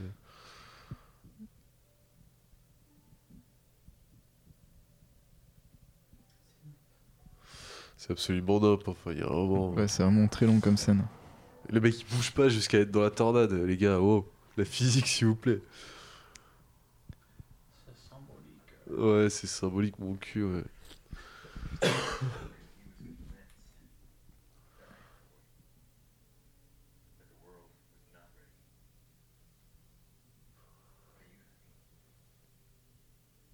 Après, je trouve que ça, ça quand même apporte une réflexion encore assez intéressante sur le personnage du Superman et ce dilemme de quand est-ce que lui veut se révéler ou pas. Alors que c'est une question souvent qu'on se pose. euh, Enfin, il devient naturellement Superman en fait. Quand il a l'âge, tu vois, c'est genre bon, bah, c'est bon, je peux être Superman maintenant. Alors que là, il se pose la question de est-ce qu'il doit avoir un impact sur ce monde et tout? C'est une sorte de coming out, effectivement, Arnaud. Du super pouvoir. Du super pouvoir. Mais euh, dans ce cas-là, enfin, à l'échelle d'une vie, euh, le monde y sera jamais prêt, tu vois. Donc, euh, enfin, c'est pas très compliqué d'arriver à ce- cette conclusion, tu Quand vois. tu vois les réactions de toute façon euh, Bah ouais, ouais, des militaires, puis d'un Batman après, tu- le monde est, jamais prêt de toute façon. Voilà, je le, fais, je le fais ou pas, mais j'attends pas que le monde soit prêt. Quelle, quelle idée Bah si, dans l'idée qu'il y ait d'autres super-héros aussi, mais il le sait pas. Comme dit, on est toujours dans ce monde-là où il n'y a pas eu de super-héros. A priori, euh, Batman n'existe pas, Wonder Woman non plus. et, euh, Parce que si Wonder Woman existait, enfin, c'était vraiment affirmé, il aurait beau- beaucoup moins de problèmes à s'affirmer en tant qu'être surpuissant, vu que euh, le monde serait quand même déjà au courant. Comme dit, elle, elle est- sur des photos officielles, je suis sûr qu'elle a vu sa, sa petite tribune dans, dans un journal. euh, de- lors Je de la Première pas. Guerre mondiale, quoi.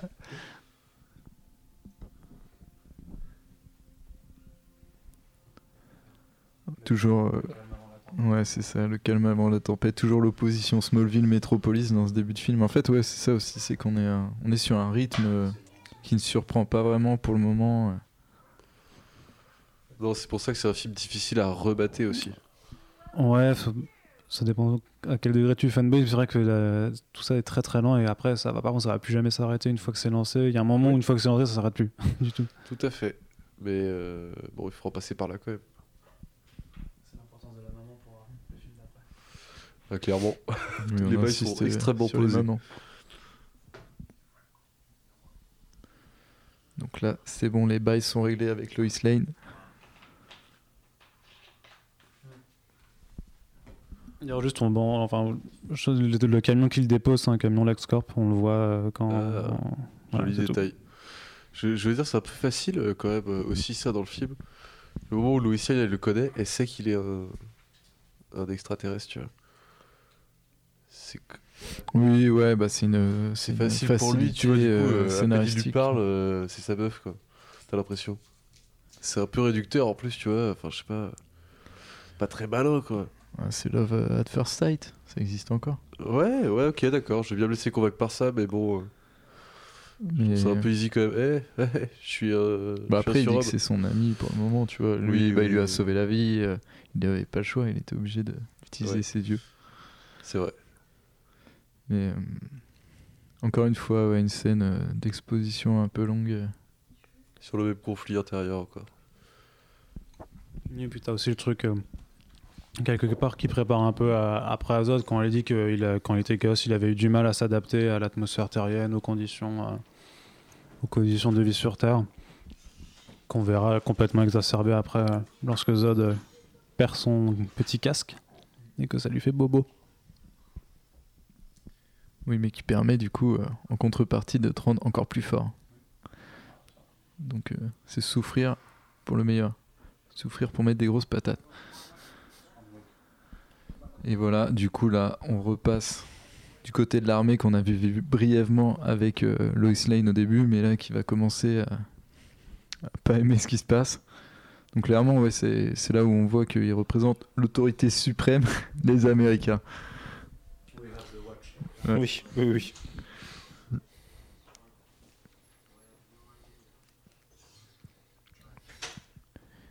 Mais bon, c'est eux qui enclenchent du coup cette, euh, ce retour du rythme dans le film. euh. Avec Harry Lennox, si je ne m'abuse. Tout à fait. Ben, la petite flèche pour que tu vois que c'est là, euh, il y a un truc louche. On avait vu. c'est Jenny Olsen. Là, c'est parti, c'est avec. euh, c'est d'ailleurs euh, un des grandes dames de Zack Snyder, c'est de faire euh, découvrir aux journalistes, donc aux journalistes, l'actualité à la télé. Tout le temps. Tout le temps. C'est-à-dire qu'on est en 2018, et si tu découvres l'actualité à la télé alors que tu es journaliste, c'est qu'il y a un souci. Non, c'est normal.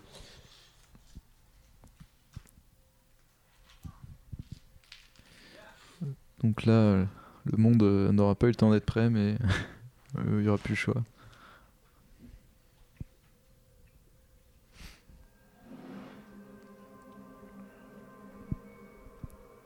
Donc là, c'est assez marrant. Dans la mise en scène, il décide de jouer avec les pouvoirs de Superman, chose qui n'a jamais été faite, à part pour les expliquer. Ça fait un petit effet de caméra. euh. Ouais, ouais, ouais. Ouais, la lumière est éteinte, quoi. Oui, l'ambiance film d'horreur. Ouais, c'est vrai. Et là, encore une fois, une scène Mais qui ne va, critique, une ne critique scène, pas un euh, film avec John Levy, s'il te plaît. qui va Alex. permettre euh, à bénéficier au, au- au mythe du général Z. euh, pour moi, une scène qui est quand même assez stylée. On voit le fameux message qu'il envoie sur la Terre euh, qui faisait partie de, de la campagne marketing. Cette scène qui a amené ce qui me le. Attention, il y a un problème avec euh, le, le film. donc, je disais, cette scène qui m'a amené, euh, qui a amené le, ce que je- ce que j'ai préféré de, de BVS, c'est-à-dire euh, les, les fakes euh, concept art avant où tu voyais Batman dans sa Batcave avec le message de Zod sur son écran. Et ça m'a hypé plus que tout ce que j'ai vu dans BVS. C'est vrai.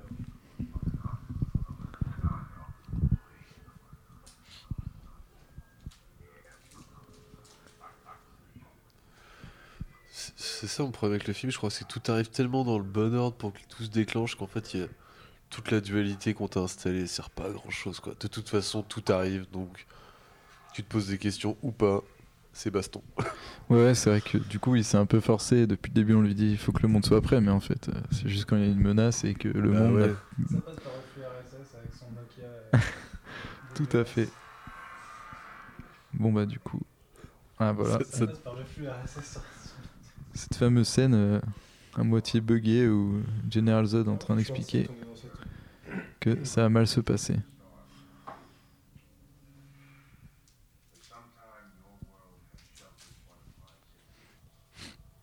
Donc, I will find them. Il n'avait pas menti.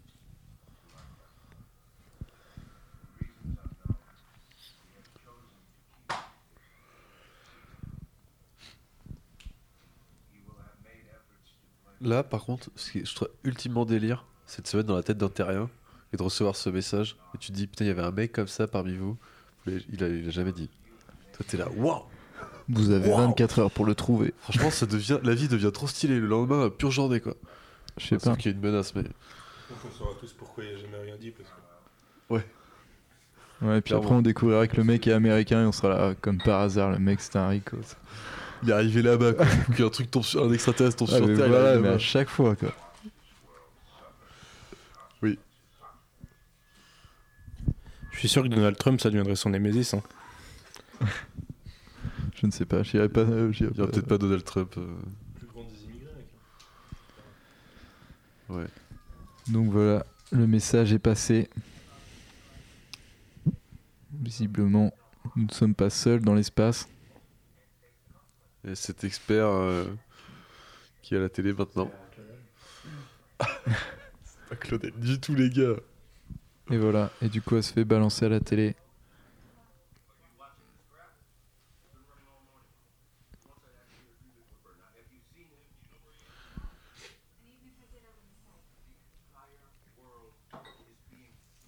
Donc là, ouais, la menace est passée. euh, C'était un petit problème que tu avais à régler dans, ton, dans ta to-do list de problèmes. Ah, c'est devenu la menace mondiale. Donc le FBI arrive en bas de chez toi, forcément. Voilà. Car tu enquêtes sur le fameux extraterrestre que personne n'a vu. Et oui. Pas de chat. Et tu as dit à un mec que tu l'avais vu, ça passe à la télé direct. Ah voilà. Et t'es là, oh En même non. temps, c'était une fouineuse de trucs de gossip, elle a cherché un petit peu. hein. Et voilà. Mais. Tu ne peux rien faire contre le gouvernement américain. Car ils incarnent la puissance. On Bah, peut le voir dans cette euh, scène. Chris Meloni. Dans n'importe quelle situation, euh, quatre militaires arrivent autour de moi comme ça, armés jusqu'aux dents. euh, Je suis impuissant.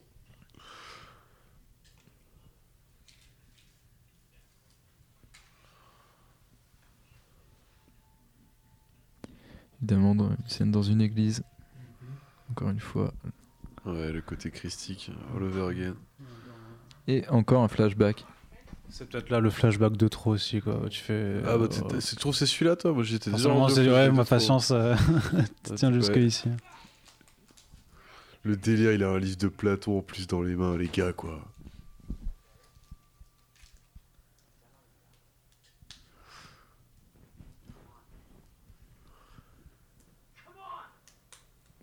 Là, ils auraient mis la techno aussi. Faire un jeune. Encore plus jeune. Oui. Euh, J'étais paumé sur, euh, dans cette scène, euh, j'étais en train de, de me dire qu'elle était effectivement bien chiante. Et voilà, on se fait des potes en sauvant. J'ai remarqué que l'atelier derrière, c'est chez Sullivan. Oui. Référence peut-être à Chloé Sullivan dans Smallville. Ouais, je sais pas. Sachant qu'il y a une référence à Thibaut Claudel et une référence à Sullivan. À mon avis, on part sur un autre délire. C'est l'actualité. L'actualité de Chloé Sullivan. ouais. Recherchez Chloé Sullivan sur Google, vous verrez. C'est euh, surprenant, je vais pas vous le spoiler non plus. On peut pas s'y attendre.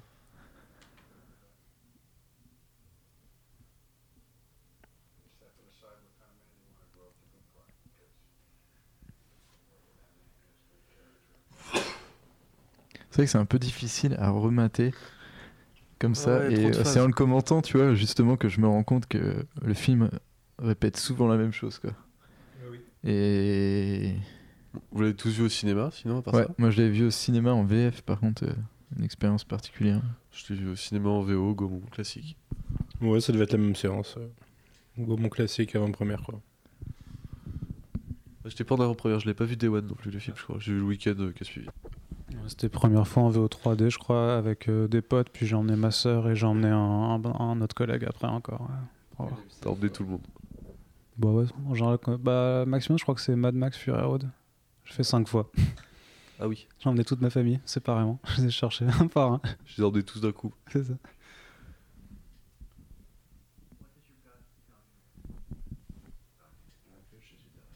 Oui, évidemment, Jésus derrière, on avait bien, Bah bien oui, oui, compris. Il manquait plus que de le montrer vraiment pour que ce soit compréhensible, quoi. Fameux dilemme, croire en, en les kryptoniens ou en les terriens.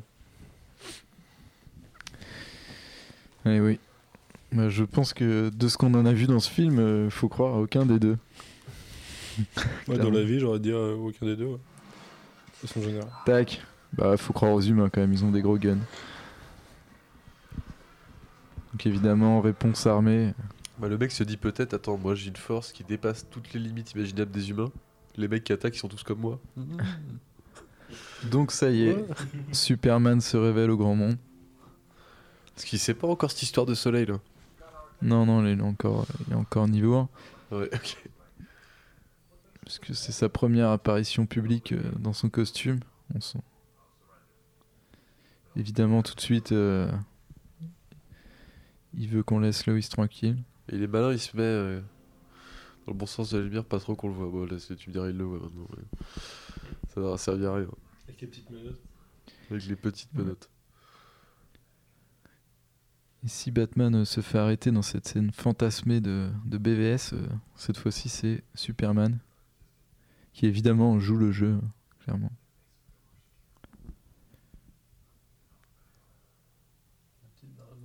Euh, bien sûr, bah, il est Ah confiné, bah, genre. il- ouais. Ouais, elle aussi, je pense. La petite tirade.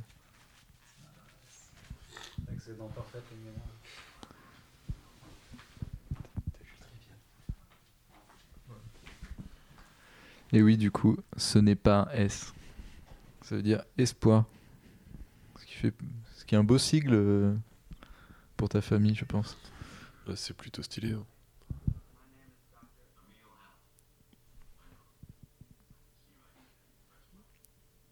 Donc là, effectivement, il montre toute l'étendue de ses capacités, ce qui fait un peu flipper tout le monde, puisqu'il arrive à voir à travers la vitre.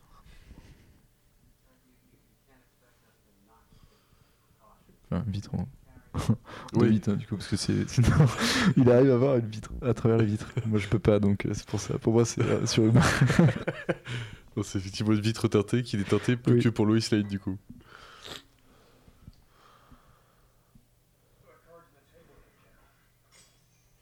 Voilà.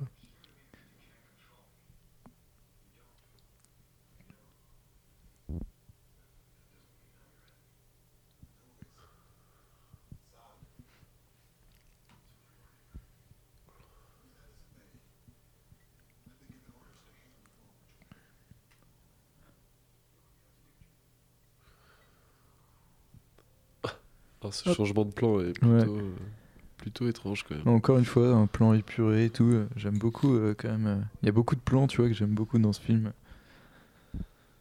Même si c'est Ouais, pas original, je trouve que. c'est un peu mal monté, c'est facile d'avoir des beaux plans, n'importe quel réalisateur peut avoir des beaux plans.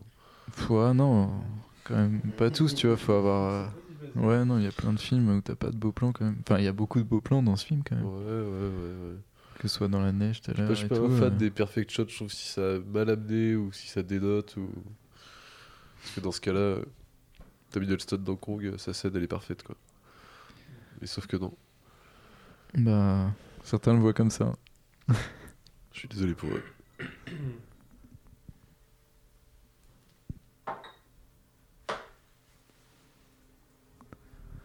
Donc, c'est le moment où on va donner Superman.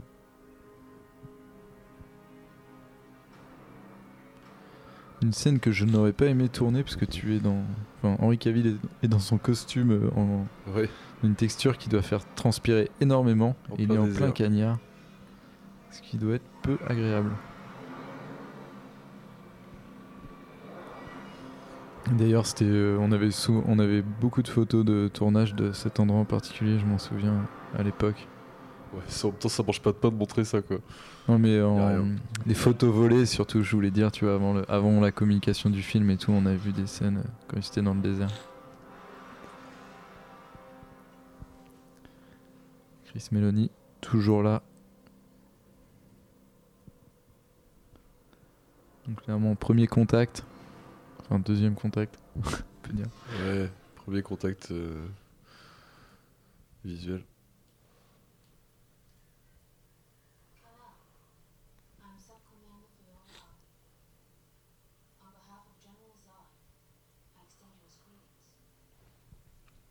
Qui est bien, c'est que tout le monde parle anglais. C'est très pratique. Pour l'expansion planétaire. Parlez anglais vous aussi Nickel.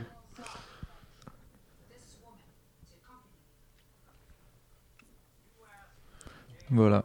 Pourquoi elle, elle prend autant d'importance quoi? Enfin, ça a pas. C'est ce moment, oui, où Lois Lane euh, est invoquée pour des ouais, raisons ouais, obscures. Donc, euh, Ouais, on sent qu'il y a de la salle Après, c'est pour le levier que je pense qu'elle est euh, de, de Kal-El. Je pense qu'ils le savent, non C'est pas un peu ça je pense aussi. Mais ils peuvent pas le savoir, enfin. Bah, Ils peuvent mener l'enquête, tu vois, via, je sais pas, euh, des images satellites, tu vois. Des images satellites de quoi? Bah, ils ont des vaisseaux, les mecs Ils ont peut-être scanné des trucs. Ouais, ah, parce qu'ils les ont vu discuter avant. Bah ouais, en fait, voilà. du coup, ouais. bah, bon, il y a ah, que- c'est bon, ça doit être Sarago Les et dix tout. derniers ouais. mois, il y a que cette meuf là Oh, qu'il a vu, clairement, si elle comprend quoi. Ils ont réussi à pirater tous les, tous les écrans, ils peuvent bien trouver des infos. quoi. Mais c'est de toute façon ridicule l'importance qu'elle prend directement. et- Ça me fait penser à BVS où le- la manipulation de Lex Luthor c'est de capturer sa mère et de qu'il sache pas où il est, où elle est, alors que Lois Lane il, capte son rythme cardiaque partout dans le monde à tout instant quoi. Et sa mère non. Ouais, bah il peut pas être parti S'il vous plaît, mec. Bah, il- voilà. Ça lui arrive. maman, c'était la jeunesse, tout Elle ça. serait pas dans un, elle serait pas dans un truc en béton, euh, enfin en plomb, pardon, en plomb, euh, sa mère. Anne. C'est vrai, pas faux. Bah, on, on peut dire que ça atténue vachement le bruit aussi. hein. Peut-être ça peut atténuer le bruit, mais. Après, je pense que c'est une mauvaise expérience d'écouter sa mère 24-24. hein. Donc c'est peut-être ça aussi. hein. À un Ouais, moment, c'est dans l'instant ouais, de survie, t'as quand même pas envie qu'elle meure, tu vois. Ouais, ouais, mais tu ne sais pas, tu vois. T'es Ouais. pas tout le temps en train de l'écouter, quoi. Ouais. On dirait qu'elle a un masque et biadabs, c'est biadabs. Ouais. C'est très marrant. Oui, c'est vrai qu'il a. euh, Ouais, je sais pas, il avait pas son bouc au début Eh bien, il a laissé pousser un petit bouc depuis. Petit bouc euh, brun et blanc. Petit style.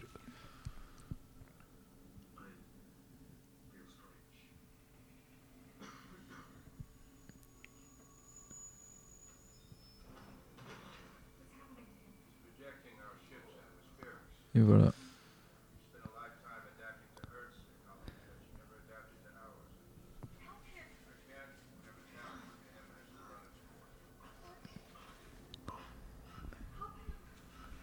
Donc là, on, nous- on nous a passé tout le début du film à nous dire que Superman était surfort. Et il s'est retrouvé dans l'atmosphère du vaisseau qui est adapté aux Kryptoniens. Ouais, tout ça, c'est pour expliquer un truc plus tard. PLS pour, PLS pour nous relancer sur. un- foreshadowing dégueu.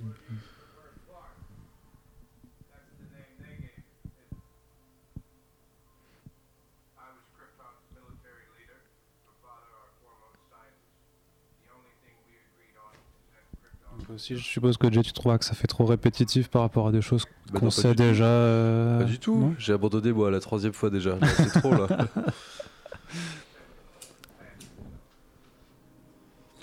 Après, il a introduit le nouvel voilà. élément, mais bon, voilà quoi. Petit concept art de la The Phantom Zone. euh. Ah non, c'est vrai que c'est euh, Krypton, c'est le noyau de Krypton.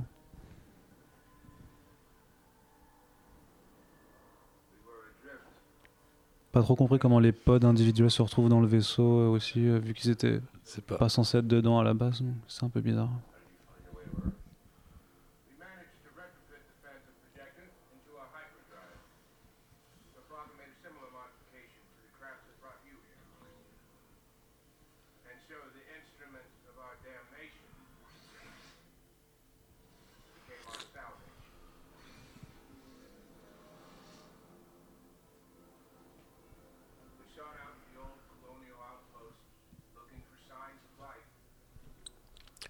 De revenir à cette ambiance-là aussi. Plus de concept carte, tant mieux, mais bon. Ouais.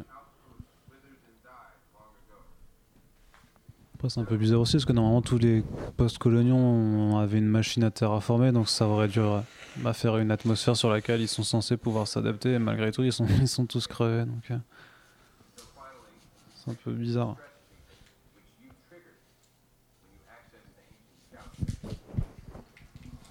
C'est ta faute.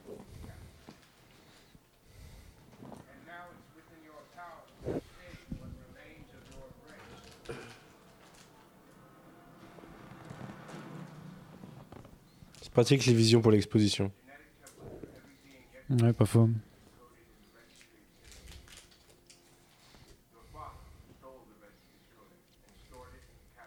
Bon, euh, J'avoue que ça fait très répétitif euh, en fait. Parce que c'est pour que les fans du DCU comprennent. Ah voilà, moi c'est la dixième fois que je le vois, j'avais toujours pas compris en fait, mais maintenant c'est bon. Mes propos n'engagent que moi.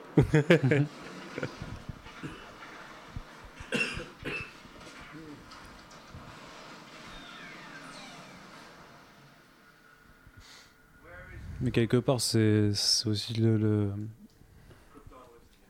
le moment où il doit vraiment faire un choix du coup entre ben, ta nation euh, dont nous sommes les derniers représentants et cette planète sur laquelle tu as vécu, ok, mais dont les habitants te reconnaissent pas comme l'un des leurs non plus. Donc. euh, J'ai euh, quand même vachement hâte de voir Justice League. ne serait-ce que parce qu'on sait que Superman revient et qu'on n'avait aucune promo avec lui, quoi. ouais, ils ont au moins du- tenu le coup euh, jusqu'à Du coup, il y a toute une partie du c'est, film qu'on euh, connaît pas. et J'ai envie de savoir. Je sais pas ce que t'en penses juste de ce passage qui est, je trouve pas trop dégueulasse, euh, la vision apocalyptique avec la masse de crâne et... Ouais, parce que là, sur la fin, ça assume d'être une vision et ça part dans un délire. Mm.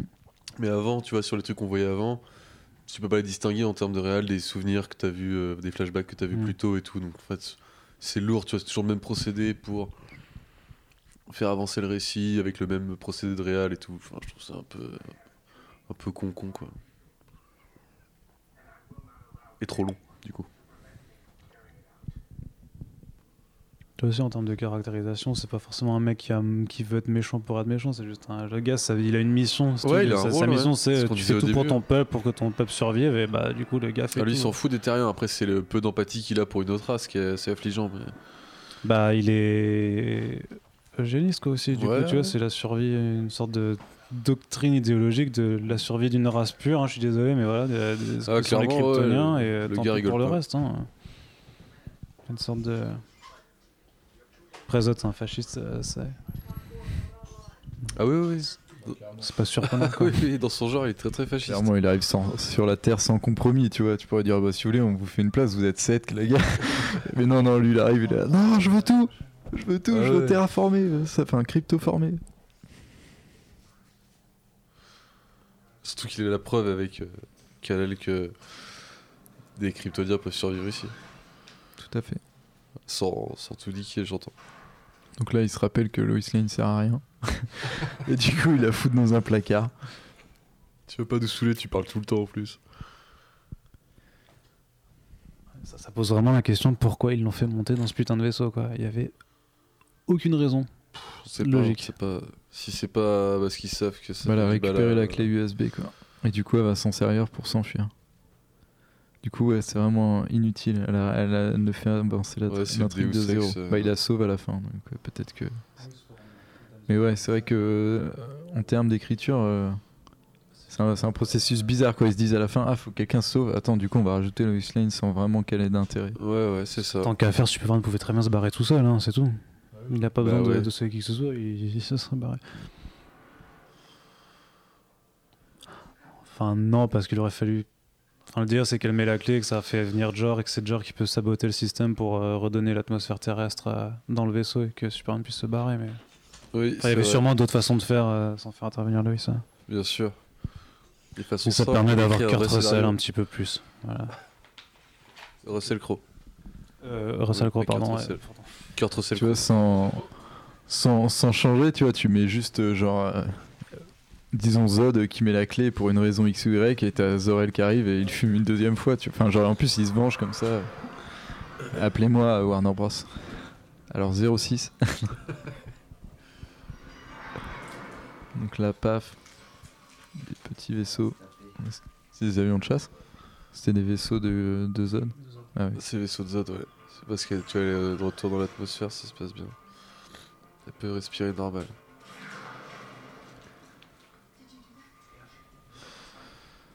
Bizarre qu'elle ait pas tiré avant la personne là quand même. Bah, ils sont un peu en PLS à cause de l'atmosphère. Ah ouais. Tout à fait, ouais, j'avais mal suivi, effectivement.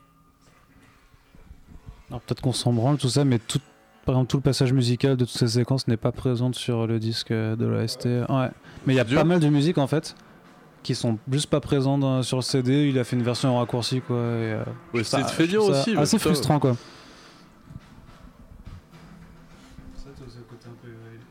Ça se trouve, c'est parce que c'est des trucs qu'il a commandé euh, et du coup il l'a pas inclus dans le l'OST. Je ne sais pas. Je vous avais que je fais des guesses. Hop. Mais c'est vrai que c'est un peu stylé. Ça change un peu l'ambiance. Mais euh, ouais. Encore une fois, il s'amuse un peu avec Zorel en le faisant apparaître partout. Zorel. Non, parce qu'en fait, Oui, non, j'avais une justification dans ma tête qui n'avait pas de sens. Mais ça me faisait penser, ce que j'allais dire, au Joker dans Arkham Knight. D'une mesure. Tu vois, le fait qu'il apparaisse un peu partout, ça fait souvent dans Arkham Knight quand le Joker est dans la tête de Batman. Sinon, j'aurais dit Zoker, donc ça n'aurait pas marché non plus.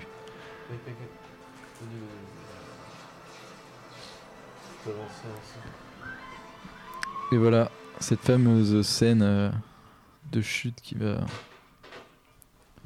provoquer à Superman l'envie de la sauver. Et voilà. Facile. Comment on s'enfuit d'un vaisseau Il suffit juste de péter une paroi.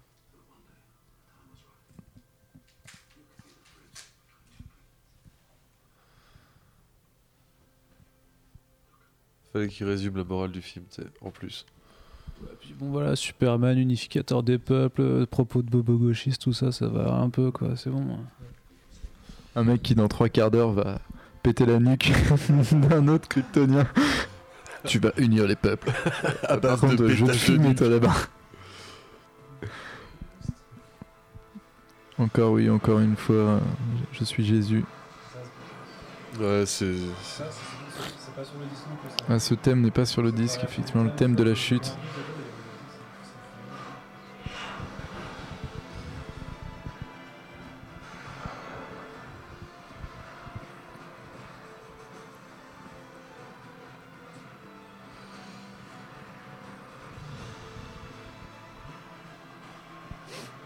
Cette scène qui est un peu gênante par contre dans la manière d'être filmée. Ah, J'aime bien les plans de loin, mais les plans de près euh, sont pas terribles. Beaucoup Je de pourquoi ça pas euh, toutes les capsules en fait. parce que c'est moins stylé. Ouais, c'est moins stylé, mais ça prend moins la tête aussi quoi. Et si ça juste la capsule, il peut pas la prendre dans ses bras et la Ah serrer bien comme il faut, tu vois. C'est pas si lui met Ah, une petite main déplacée sous sa cape comme ça, tu sais pas. Mais normalement, Superman il récupère la capsule parce que ça fait moins de dégâts, c'est tout. Et a voilà, euh, c'est le début des ennuis pour Martha Kent. Sauf que c'est pas encore Superman. Pour l'instant, c'est juste un kryptonien dans une cape. Pas pareil. Ouais, d'accord. D'accord, d'accord. Donc il fait toutes les conneries qu'il veut quoi. Tu deviens pas un héros euh, comme ça. Si tu t'acceptes tu- que Superman héros, doit, tu deviens doit- un héros doit- par soit tes actes. Superman à 33 ans, je suis désolé, non. c'est pas possible. Si vous voulez, je, je propose qu'on déplace ce débat à la fin de l'émission, puisque je pense qu'on y viendra à ce fameux débat et cette fameuse. Ça, ça montre qu'on a pu tenir une heure et demie sans, sans commencer à, à se traiter. c'est ça. Oui, c'est- oui, parce que forcément, c'est une des scènes euh, qui fait euh, le plus euh, polémique euh, dans ce film et sur lequel il y a eu beaucoup de débats houleux. Et encore aujourd'hui, vu comment Manu est tendu sur ma gauche, je le vois jeter des papiers sur la table d'énervement. Donc là, oui, le début des problèmes de Martha Kent, euh, qui va décidément tout le temps avoir des problèmes jusqu'à maintenant. Ce que j'adore quand, quand comment Superman va débarquer en disant touche pas à ma mère, je trouve ça assez, euh, assez, assez Ouais, stylé. on connaît l'histoire. Alors, voilà, on, on jette pas euh, Martha Kent comme ça par terre, c'est pas possible. Ouais, non, mais pas les mamans. Ça va c'est l'acheter clair. dans un peu de foin, tu vois, ça se voit, c'est doux quoi. Mec, Ah, puis jeter sur les graviers. si hein. je jette ta mère dans du foin, tu seras pas content. Non, mais Bah voilà. t'es pas kryptonien donc euh, je, je vais clairement te menacer derrière. Donc, un truc assez marrant que je trouve avec cette Martha Kent, c'est que vu que son aspect mère est très présente envers Clark Kent, je trouve que dans BVS ils introduisent un peu le fait, ouais, il vient de détruire sa maison avec la bagnole. Je- ils introduisent un peu le fait que que c'est un peu la mère qui va connaître tous les copains de son fils, notamment Batman, euh, qui va la sauver et elle lui fait une petite vanne, genre. Et voilà, et là c'est parti pour la Là, maxi baston. C'est parti. Parce qu'effectivement, Superman ne veut pas qu'on touche à sa mère. Et là, il perd un peu les, pl- il pète les plombs carrément. Ouais, bah ouais. Ça, c'est stupide. Donc là, Ouais, on va être. euh, rien du tout le on peut commencer un petit compte euh, des victimes. Ah ouais, tu fais un body count Parce que clairement, là, je pense que. Ça m'étonnerait qu'il n'y ait pas un petit mec qui s'en ait pris une. Ah, tu peux pas vraiment compter là, parce que tu sais pas si combien de. Ouais, ouais. Non, mais c'est sûr, mais on peut au moins supposer, parce que clairement, dans les immeubles, on pourra pas compter non plus. Oui, ouais. Et là, effectivement, Zod. euh, Donc, encore une fois, tu vois, il repasse par les mêmes stades en t'expliquant euh, enfin, on a compris qu'il n'était pas adapté, quoi. Et du coup, ils te remettent un peu ces effets qu'on avait eu quand Superman découvrait ses pouvoirs.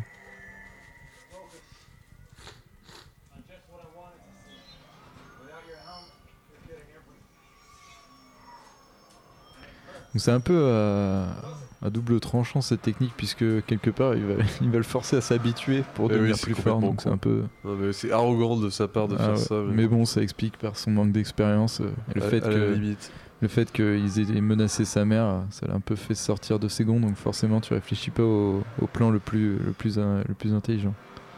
Mais il va le payer cher du coup. Malgré ses 33 ans, il a ce côté impulsif de la jeunesse et de l'immaturité, on va dire. Ouais, c'est, ouais, ouais, ça, ça me passionne pas, je t'avoue, mais.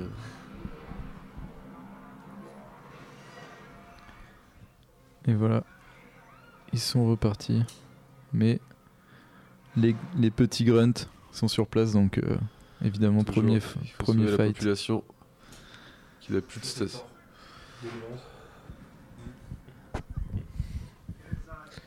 La ville est un peu plus construite que dans Thor quand même. C'est vrai.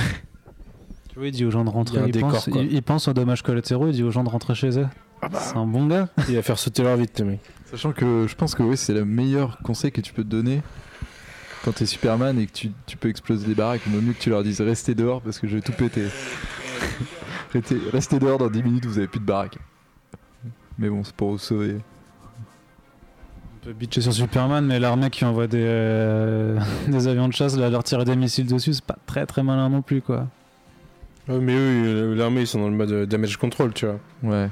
Puis après, en plus, Pas grave s'ils défoncent de mecs, des, des, des civils. euh. s'il y a des problèmes, il n'y a pas de souci parce que tu peux demander à l'agence de Powerless de, de s'en occuper.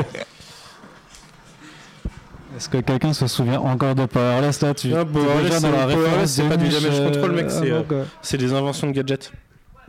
Oui, c'est vrai qu'à la base, à la base c'était. euh, C'était un truc d'assurance à la base. Ouais, à la base, ouais, ouais. Et après, c'est devenu une, une boîte qui fait des, euh, des gadgets. Ça effectivement. appartient à Wayne Entreprise. Mais faut pas parler des, euh, des gens euh, tombés trop tôt au combat. euh.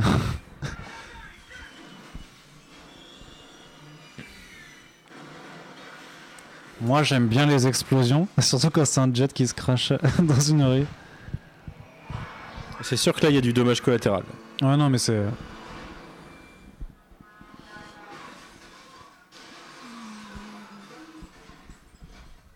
Là, je trouve ça quand même. Ouais, bon. Bah, en même temps, c'est Smallville, tu vois. Moi, je respecte tu vois, le fait qu'ils se battent à Smallville, donc tout le monde connaît tout le monde et tout. C'est un peu, c'est un peu le délire. Et, mais je, je kiffe. euh, pour l'instant, tu vois, je rekiffe ce combat et tout. Je trouve qu'il y a. Mec, dans un... pour revenir à ça, là, ton côté Smallville, Ouais. je trouve que dans un film qui se veut spectaculaire et très froid sur euh, plein d'aspects et tout, tu veux pas comme ça par trois rappels. euh, Ah oui, se c'est dire, clair il y a une ambiance marrante aussi entre les, entre les gens. C'est clair qu'il n'y a, hein. pas d'empathie pour les personnages Bah ouais. depuis le début, du coup, ce qui fait que eux, c'est des personnages secondaires. euh, C'est trop hybride de faire ça. c'est c'est trop- mais tu vois, des plans là comme ça où ça, c'est le combat, tout sur son passage. Ce combat, c'est vraiment incroyable. quoi. Même ce plan là aussi, de... qui était assez iconique euh, avant le film, avant l'arrivée.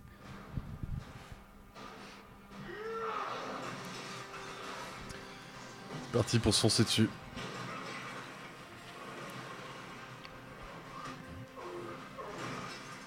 La technique d'Hulk. Et bim.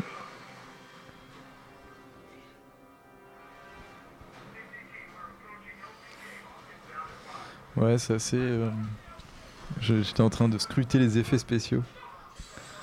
Ils ont quand même pris un peu un coup les, les Ouais, modèles, mais ouais. c'est quand même assez, assez, euh, C'est assez niche, assez minime. ça ouais, passe quand même très très bien. C'est que c'est la première fois que trois j'arrive à- trucs, ouais. Où ça me, ça me... Ouais, voilà, Ouais. tu vois.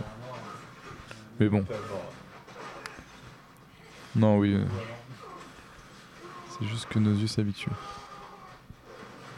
Mais euh, pff, de toute façon, ce combat est quand même méga impressionnant parce que Ah surtout oui. que là, il se retrouve à deux contre un. Et ce qui donne des interactions entre les deux assez sympas. Ceux qui leur imposent des pouvoirs qu'eux connaissent pas en plus. Ouais, c'est ça. euh, Oui, parce que c'est ça où... qui explique, euh, qui resitue un peu la puissance de Superman. C'est que comme euh, il s'est adapté à cette atmosphère terrible, je le répète, mais comme Ah dans le film, le répète 16 fois, je vais le répéter que 3 fois, donc c'est cool. Il vient de s'en prendre un dans la tronche. Ouais, parce qu'ils visent pas très bien les copains de Chris Meloni. Et là, ça jette des fourgons dans le plus grand des calmes. Chris Meloni qui est pas bien. Et voilà. Sauvé par Superman. Ah, c'est pas du tout Chris C'est Meloni. pas du tout Chris mais- Je t'avoue que le montage, je me pensais, mais je me souvenais pas qu'il tombait. Ah, il est ouais, il est quand même pas bien. Il est quand même pas bien.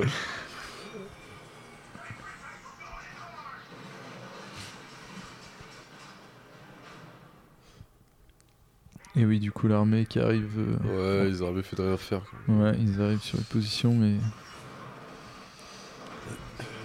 Voilà, ils peuvent vraiment rien faire, donc c'est. Là, c'est vraiment Dragon Ball de l'univers, quoi. Wow. Ouais, Cet enchaînement, ce combo, il est quand même magnifique. Ah, c'est très euh, jeu vidéo, c'est Ah, marrant. c'est super jeu vidéo, je kiffe.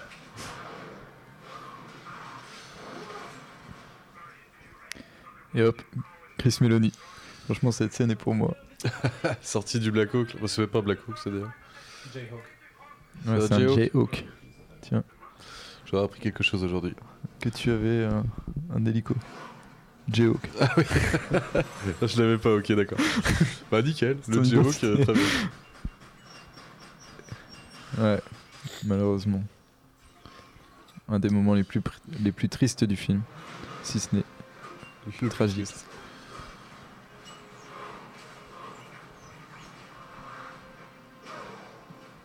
Encore une fois, ouais, Superman qui ne qui s'en bat les couilles. Donc je pense qu'on peut. Il y a, des- il y a peut-être un mort là. Ah bah, tu sais, il peut Mais non, savoir. c'est. Wagon de marchandises, machin, il y a personne. C'est un jour férié, non? Il y a personne qui passe en plus. Voilà. On va dire ça, c'est jour férié. ouais. Non, mais c'est tellement bien. Après, le, le- il va lui renvoyer un wagon dans la gare, je trouve ça euh, ultime.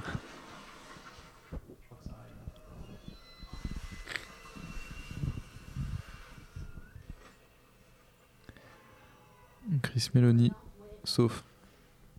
Bah, c'est un militaire, il sauve les siens.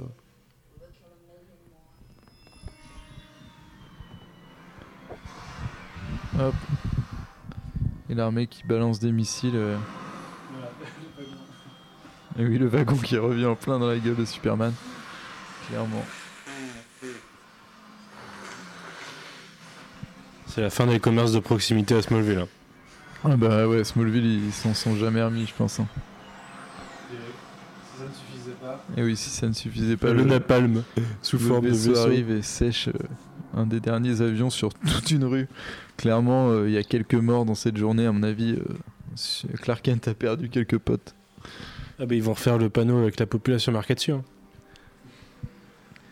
Bah là, ils sont plus que 7 ou 8, je crois.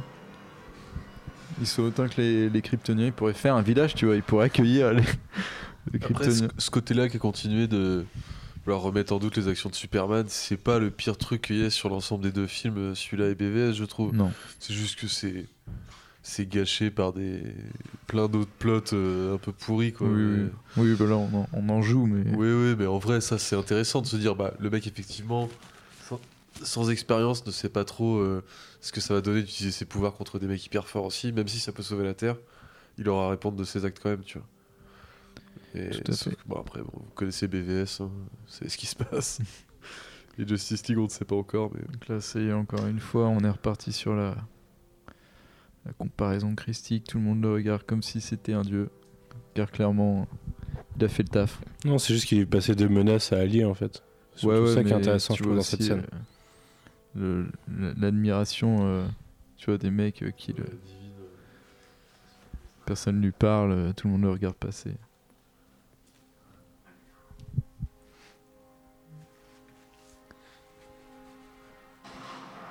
Tac, décollage.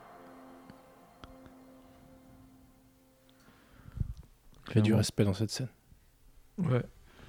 Dominique Toretto approuve cette scène. Et oui, dans une maison détruite, tant que Une les albums photos, euh, tant que les albums photos sont saufs, tout va bien.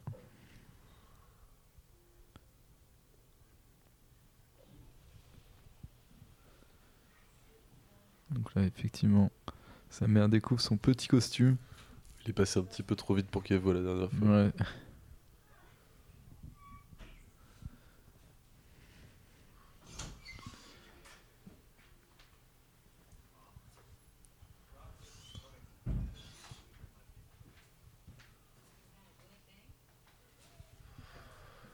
C'est au prix de la terre, quoi. Euh.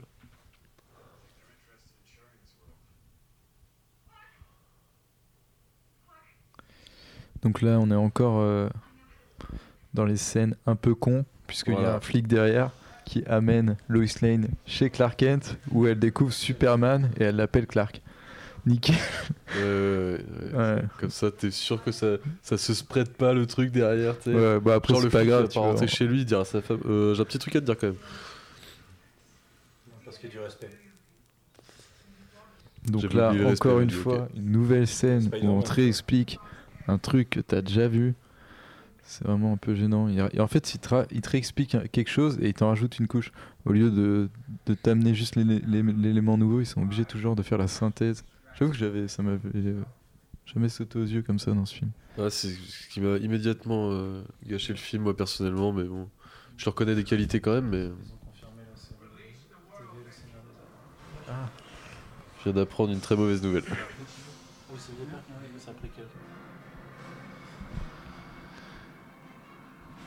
Et oui, parce que pendant que nous enregistrons, euh, la, série télé Seigneur des Anneaux a été, euh, a été confirmée pour Amazon. coup. Cela me fend le cœur. Cela me, me rend quand même un peu curieux. Maintenant que c'est fait.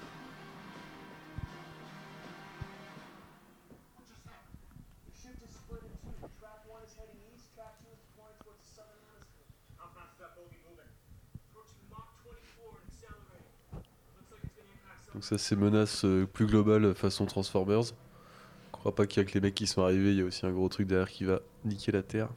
Effectivement.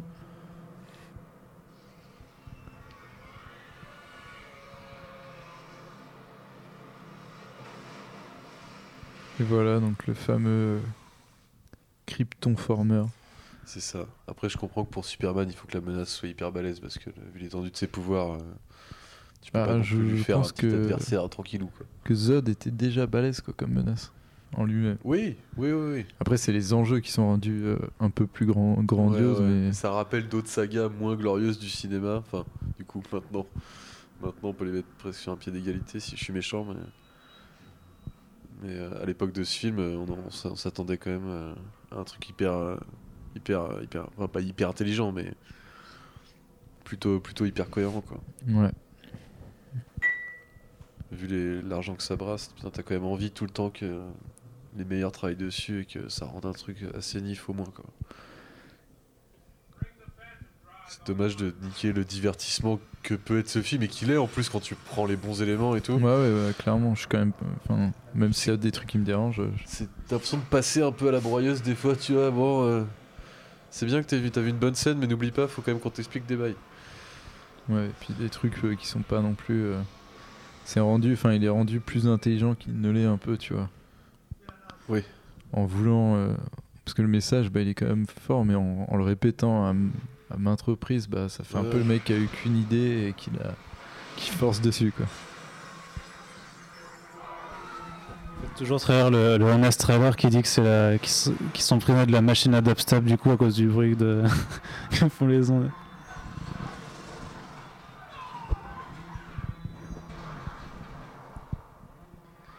Et oui. Et là, au même moment, euh, de l'autre côté de la baie, puisque Gotham City est de l'autre côté de la baie, Bruce Wayne commence à se dire qu'il y a un sous et qu'il va se ramener. Parce que euh, le temps qu'il arrive, euh, à mon avis, là, il doit partir de, de la Batcave, à mon avis. Parce qu'après, il doit prendre l'hélico. Remarque, il est en civil, donc il est pas. Non, j'ai dit que c'est mon moment parce qu'il parle de, de l'arme, du coup. L'arme à, à gravité aux deux pôles de la planète. Non, non, non, non, non. Oui, parce que du coup, ça envoie une. euh, Qu'est-ce qui se passe avec cette arme euh, scientifiquement? Ça envoie des ondes. euh, il s'envoie des ondes dans ça?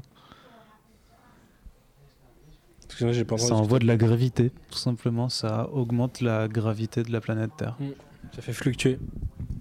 Juste un malentendu, Manu m'a parlé euh, off juste avant qu'on commence. Et en de- même temps, ça éjecte plein de gaz pour modifier la composition de l'atmosphère. Pardon, ouais. non, c'est que je Manu juste m'expliquait que ce qu'il préférait dans Man of Steel, c'est quand on voyait dans BVS euh, la vision de Bruce Wayne.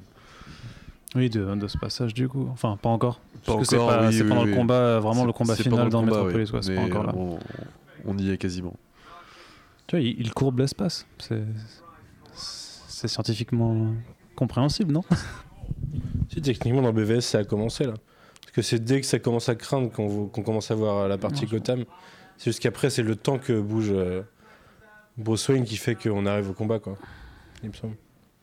Bah, en tout cas, quand ça ouvre la, la scène d'ouverture de BVS avec Bruce Wayne dans Metropolis, c'est. euh, Ah non, oui, t'as raison. Je crois qu'il a raison. Je crois que c'est. Oui, parce qu'il faut que le vaisseau se fasse détruire, parce qu'il voit le vaisseau se faire détruire, euh, machin. Ouais, t'as raison, pardon. c'est- Et après, tellement seulement t'as le combat contre Zod. My bad. Du coup, est-ce qu'ils avaient tourné les deux versions en même temps? Non, je sais pas. Non, du tout. Pas besoin de toute façon. Hmm? Pas besoin. Ah non, mais je- je- peut-être qu'il avait de la suite dans les idées, mais c'est vrai que le Ah oui. cast d'Affleck et tout ça, c'était bien après, donc euh, ouais.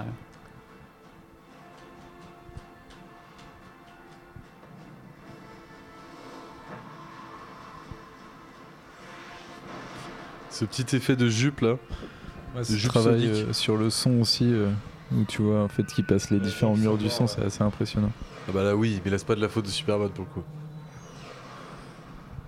Donc là, oui, il y a beaucoup de morts, c'est vrai, mais C'est une attaque c'est à d'extraterrestres. cause du général Zod. Pas, t- pas très sympa. Surtout qu'ils sont pas beaucoup pour, euh, enfin, pour prendre possession d'une planète totale, tu vois. Ils sont quand même sans gêne. Ouais, ouais, ils sont 7. Bah ouais, franchement. Tu vois, ils, ont, ils ont le pouvoir, ils on le est font des parce qu'ils humains, peuvent le euh, faire. on est un peu con et tout, mais on leur aurait fait, on leur aurait fait une petite place, tu vois. Il y a moyen pour cette gars, tu vois. Ah de mais c'est ce qu'il c'est ce qu'il dit euh, à un moment. euh, Clark, ils, ouais, ils sont pas partageurs donc. euh, Bah ouais, mais bon, on pouvait négocier. Les mecs, ils arrivent, ils nous agressent direct. Ah mais oui, mais ils veulent pas de négociation puisqu'ils ont le pouvoir de nous anéantir, d'après eux. Ah ouais, d'après eux, mais non. C'est c'est le, c'est le niveau zéro de la réflexion. hein. On peut prendre le planète? Non? Si. Voilà, C'est- ça c'est- s'arrête là. Ce sont les Krogan de Mass Effect.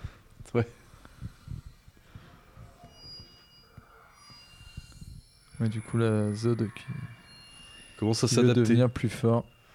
Et hop, 7 secondes. c'est bon. Plutôt facile. hein. C'est plutôt facile, effectivement. Mais après, bon, c'est un grand guerrier. Il réussit à gérer rapidement. Ce qui fera regretter à Kal-El de lui avoir dit si facilement. Tout à fait.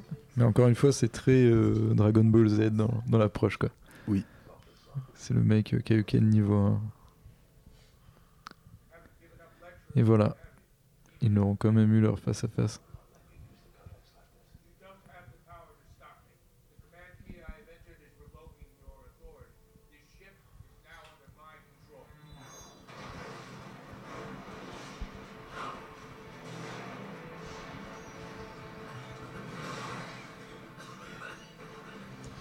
C'est étonnant aussi que que Zod, il ait aucun accès à la kryptonite. Enfin oui, le, en tout cas, il en parle pas. Parce qu'il pourrait utiliser la kryptonite. Il le connaît pas. Il le connaît pas enfin, bah, il, il ne sait pas que le métaux a ses propriétés. Dans BVS, c'est euh, en faisant des analyses que qu'il découvre. qui sait euh, ça, genre pour l'instant. Mais même euh, genre- non, genre ils le savent pas. Ils- personne ne le sait. Ah, ok. Ils savent. euh, ils Parce savent. qu'ils ont extrait un métaux qu'ils retrouvent dans leur vaisseau. C'est, en fait, le- la, kryptonite, c'est, un métal qui est utilisé dans la composition de, de leur machine. En fait, c'est pas un truc qu'ils utilisent en tant que tel. Tu vois, c'est, euh, comme si pour nous, je sais pas, genre le ciment, tu vois, on s'en sert pour faire nos, nos baraques, mais on, on pourrait pas se douter que c'est. Bah, du coup, on se douterait que ça nous met mal quand même, si on vivait au milieu du ciment. Ça me met mal, les gars. là. Non, mais- tu vois très bien ce que je veux dire. Mais justement, le fait que ça rende mal à une proximité, euh, c'est pas non plus ouf, tu vois, même sans l'injecter. Moi, bref, euh, c'est des détails, mais. C'est grâce au vaisseau qu'il le trouve, c'est un vaisseau kryptonien, je me dis. Si bon, on pousse la réflexion, il y a forcément des mecs qui, fra- qui fabriquent de la kryptonique en grande quantité Ah ouais, pour en vendre. Et eux, tu vois, ils doivent tout être en PLS. bah, il y aura une étude sur le truc, je t'arrives pense de que- faire un contrôle de la boîte, tout le monde est par terre. Tu veux dire sur Krypton? Mais non, mais sur Krypton, c'est un matériau normal. Si la kryptonite, elle fait du mal à Superman, C'est que sur Terre c'est- Ouais, c'est le même, c'est, c'est le même délire. hein. Ah, ok, d'accord, bah autant pour moi alors. Et sur, sur euh, forcément sur. euh, bah justement par rapport au béton, en fait, nous c'est vrai que si tu prends un morceau de béton et que tu te, que tu te Ça se trouve, ça, si tu ça fait mal, tu si vois. mais là si c'est pareil. dans en une fait, maison en béton sur Mars, peut-être ça te fait du mal. Ça, c'est ça l'idée. Oui, c'est ça. Et pendant ce temps-là, Metropolis se fait euh, bien détruire avec euh, ce sauvetage de Perry White. Ouais, c'est mal barré. hein. Faut pas regarder. Hein. Faut pas regarder le truc tomber. Bah quand même cette scène est assez impressionnante. Ah ouais, c'est euh, très impressionnant, mec. Visuellement, euh, c'est quand même... euh, ça te mettait bien quoi. Je me souviens dans la salle, t'as... Ouais, c'est ça. Ouais, ça fait un petit peu film catastrophe aussi, quoi. Ouais, c'est vrai. oui. Clairement, des immeubles qui t'arrivent sur la tronche comme ça. Je sais pas si en termes de destruction, j'ai vraiment j'ai j'ai plus aucun souvenir, mais dans Avengers, euh, à la fin, c'est pareil le sentiment de destruction et de puissance. moins. euh, pas sûr. Ouais, c'est pas, c'est pas pareil. C'est plus des impacts. À quoi qu'il y a les gros trucs, mais. Ouais, je sais pas. Ah, mais t'as vraiment ce sentiment de, de, de puissance que tu maîtrises pas en fait. Justement. ouais. Oui, c'est sûr que Zack Snyder, il est pas en, en avare en destruction et du coup, forcément, les conséquences, bah, c'est pour ça aussi que c'est un, un- c'est en lien avec le scénario, quoi. C'est parce que clairement, les, les conséquences euh, de cette attaque, tu vois, au final, New York, euh, on, dans les, enfin, dans l'univers Marvel, c'est un peu marqueur, hein, mais c'est moins, la destruction que, l'attaque de Metropolis. à Age of Ultron avec. euh, du coup. euh, Ouais, c'est vrai que Edge of Ultron, Sokovia, c'est Sokovia. N'en parlons pas Mais après, TMTC, que si ça arrivait dans la vraie vie, on entendrait plus parler de ce qui s'est passé à Metropolis qu'en Sokovia. Le monde est comme ça. Ouais, je pense. Donc là, C'est un peu moche ça. ouais. Bah, je t'avoue que cette partie du film, moi, c'est celle qui me saoule. Euh, celle où Superman il combat une machine qui est en train de terraformer, je trouve ça complètement con. J'avais oublié tout ça là, parce que je j'avais pas revu toute cette partie là. Et ouais, c'est nul. Bah, c'est bien, c'est- enfin, c'est, tu vois, encore une fois, c'est. C'est pas non plus inregardable, mais c'est juste que pff, je trouve ça un peu incohérent que la machine elle se défende contre Superman. euh.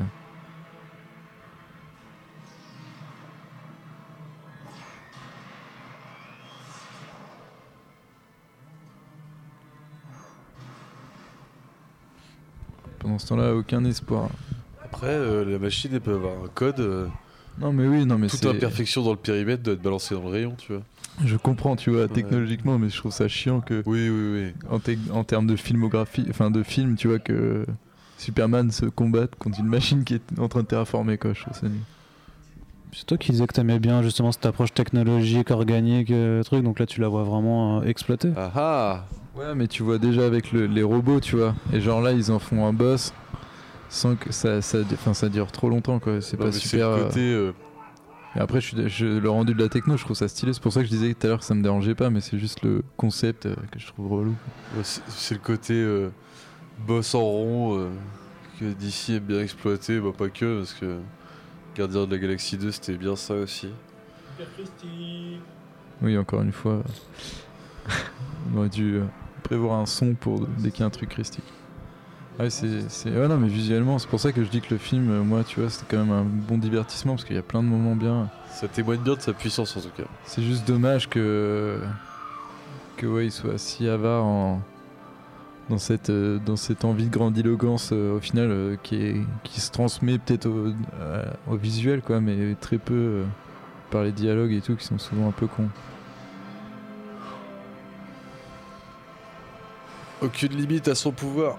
Ouais, clairement.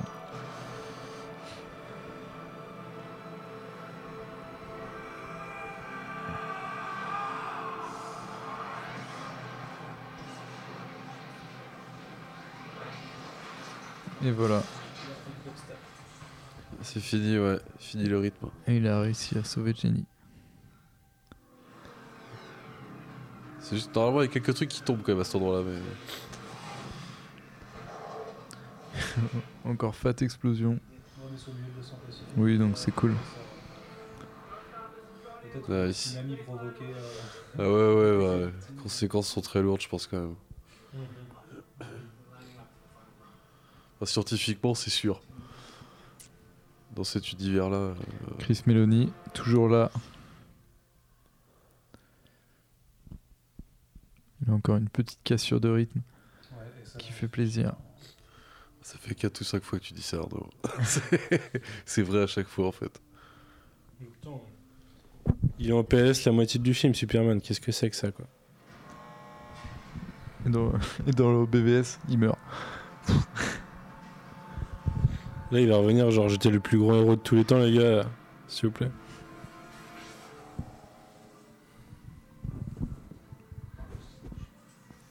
Et oui, ça ne marche pas. Ils avaient tout prévu. La clé a été mal éjectée. Ouais, je crois. C'est vrai que ça ne marche pas, tout le monde est. Tout le monde est en PLS.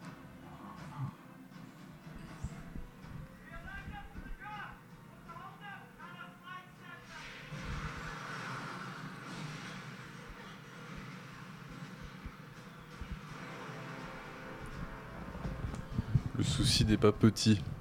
Ouais, ouais, là. Il a pas l'air très bien. ouais, mais en même temps, c'est un bon style quand même. Ah ouais, non, Toujours mais dans moi, cette je le vague trouve un peu impeccable, hein. Euh, ça marche. Clairement. Et là, c'était sans compter sur Superman qui arrive enfin.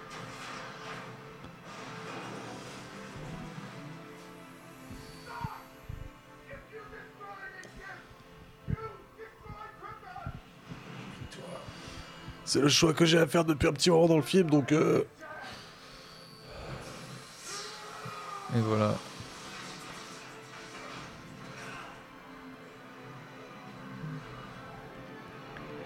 Donc Superman qui, qui décide de, de sacrifier Krypton. Bah ouais, ça y est, il, euh, tous les éléments qu'on nous a présentés. ouais. Et voilà, donc là, des nouvelles victimes. euh, Ça c'est ça c'est massives. dans BVS. Euh, Arnaud trépigne. Oui. Dans BVS le plan il est encore plus stylé. Parce que dans BVS, euh, en fait, Bruce Wayne était juste en dessous. On l'a pas vu sur ce plan de vaisseau en fait qui casse tous les immeubles, mais Bruce Wayne était en bagnole euh, en dessous en fait. Entre- oui, là, du coup, il se rend compte que c'est mal tourné. C'est un petit coup de couvercle quoi. Ça arrive même avec les technos extraterrestres. Autocuiseur avec l'USB, j'ai compris. Et voilà. ouais, c'était vraiment pas compliqué. hein. Donc voilà, le mec il lui explique que c'est dangereux. Et le petit cri de Wilhelm qui fait toujours plaisir. Et là, c'est la scène la plus triste. Clairement, ce- tout ce film, moi, à chaque fois, dès que j'arrive là, j'ai mal au cœur. Ça ne fait rien messieurs. Voilà. Voilà, mais qu'est-ce que tu fais là? Pourquoi tu t'en prends à Chris Meloni? Tu vois pas qu'il est stylé avec sa petite calvitie. Ouais. Ouais, mais clairement. Ah, ils essayent hein, les mecs. euh, Ça se trouve ils vont crever autant Ouais, essayer. bah hein. oui, rien faire. T'as un chargeur, tu vas pas partir sur l'avoir vidé quoi. Je comprends les mecs. Et tac. L'espoir.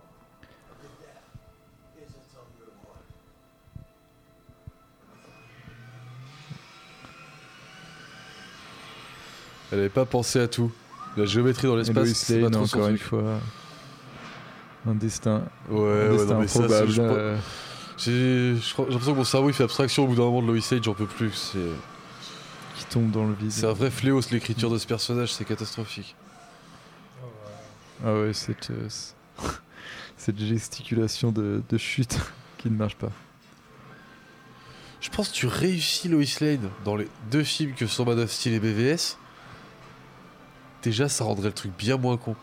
Et quand on dit ça, c'est pas de la faute de cette pauvre Amy Adams. ah non, non, hein. rien à voir avec Kevin Adams. euh, Je l'aime pas dans tous ses films, mais là, je pense que c'est pas de sa faute, tu vois. Oui, c'est par rapport à ces storylines et tout qui est un peu débile. ouais, ouais, clairement, c'est l'écriture dont on parle ici. euh, C'est très dommage. Voilà déjà le. c'est vraiment très très désolé euh, Metropolis. On est rendu là, il y a un gros. Bah là, un coup de balai, tu bouffes par terre. hein. Ah ouais bah. Là, au plein milieu, c'est un mauvais bail. Bon, clairement, il y a tout de suite euh, Jenny, il y a tout de suite euh, notre ami Perry White et tout. Bah ouais, ouais. Ils, Ouais, étaient, c'est- ils étaient pile au bord. Hein. c'est Clairement, ça t'as dit que c'était euh, la prochaine Je- étape de terraformation. J'ai envie de dire que c'est leur destin magnifique parce que les mecs regardent la télé tout le temps pour avoir les news alors que c'est des journalistes et pour une fois ils se retrouvent devant l'actualité et ils tweetent pas. ils ont oublié leur carnet de notes. Parce qu'ils sont en train de voir Superman, pécho Lois Lane. Ils sont là, il y a gros dos quand même, on va écrire là-dessus. Voilà, du dialogue, pourquoi? Voilà, encore une fois.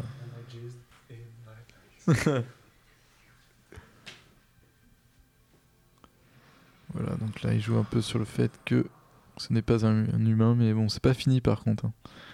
Tu vas te, Ouais, tu vas calmer, les bisous, c'est pour plus tard.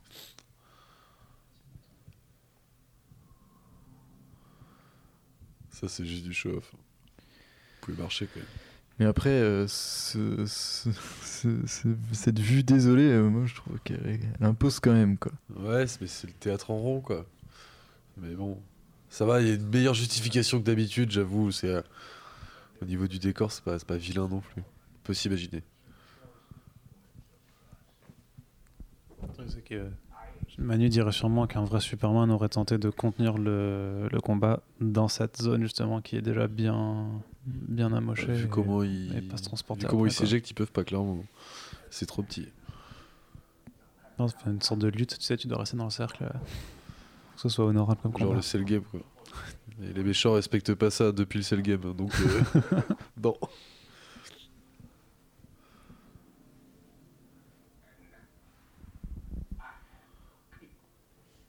Voilà. Zod a perdu tout, tout son Ça fout la rage, quoi. Ah non, mais là, il est, il est ultra vénère.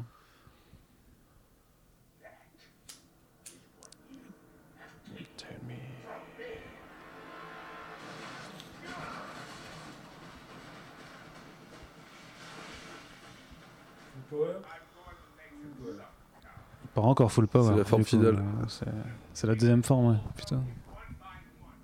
Oui, c'est vrai.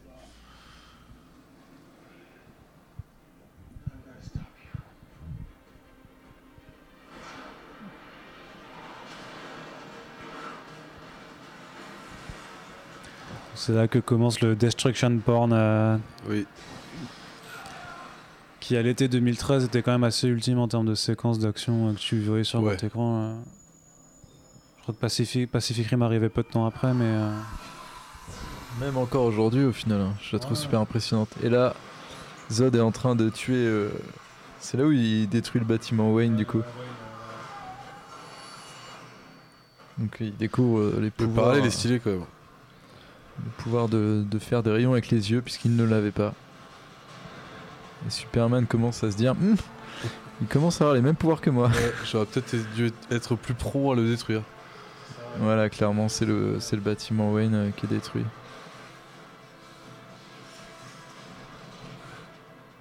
Avec ce pauvre exécutif euh, qui attendait que Bruce Wayne l'appelle et lui dise de Ouais. se barrer du bâtiment pour le faire. Non, on reste là au travail. Le petit camion Lex- LexCorp, indeed.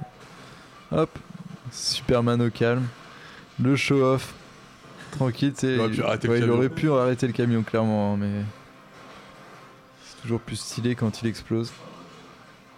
Il y a des gens derrière qu'il y a encore des civils, hein, ouais, ouais, clairement, il y a Ah, des mais gens non. qui meurent dans ce parking. hein. Parce qu'il y a forcément des gens qui se disent on va chercher la bagnole pour aller plus vite. Bah, Erreur, ouais, erreur. ouais, non, clairement. Et ouais.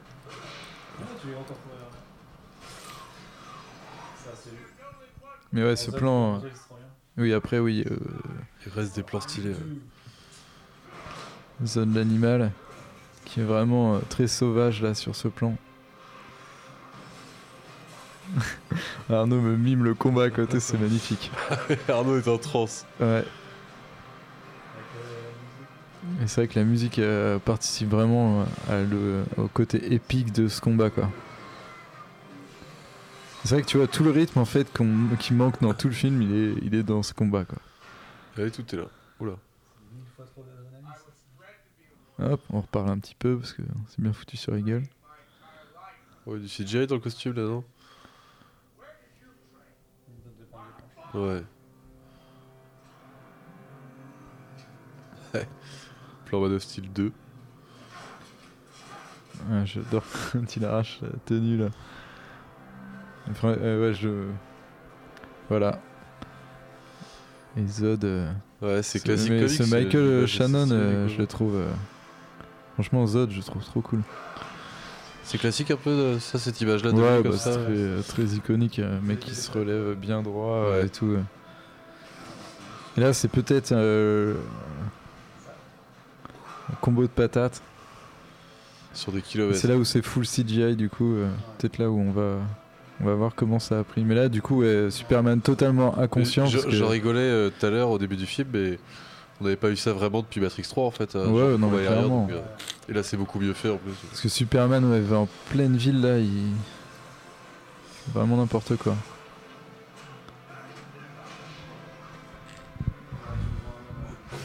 Ouais, tu vois qu'il y a beaucoup de monde encore. Ouais, les CGI, euh, là, tu les vois particulièrement parce que. Il va pas y avoir de scène. Ah ouais, là aussi, tout cassé. Parce qu'il touche toutes les conduites de gaz de tous les immeubles quoi, pour que ça explose à chaque fois. C'est Bien assez sûr. incroyable. Non, c'est les imprimantes qui explosent, mec. Non, c'est ça. Là, le petit clin d'œil. Oh, un satellite Wayne Mais oui, c'est un satellite Wayne.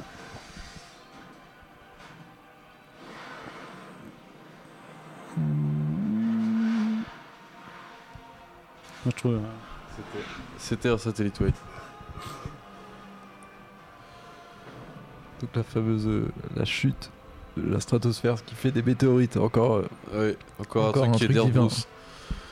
Ce passage-là, exactement cette chute, où tu entends la première fois le point, point, point, point, point de Batman dans, dans BVS.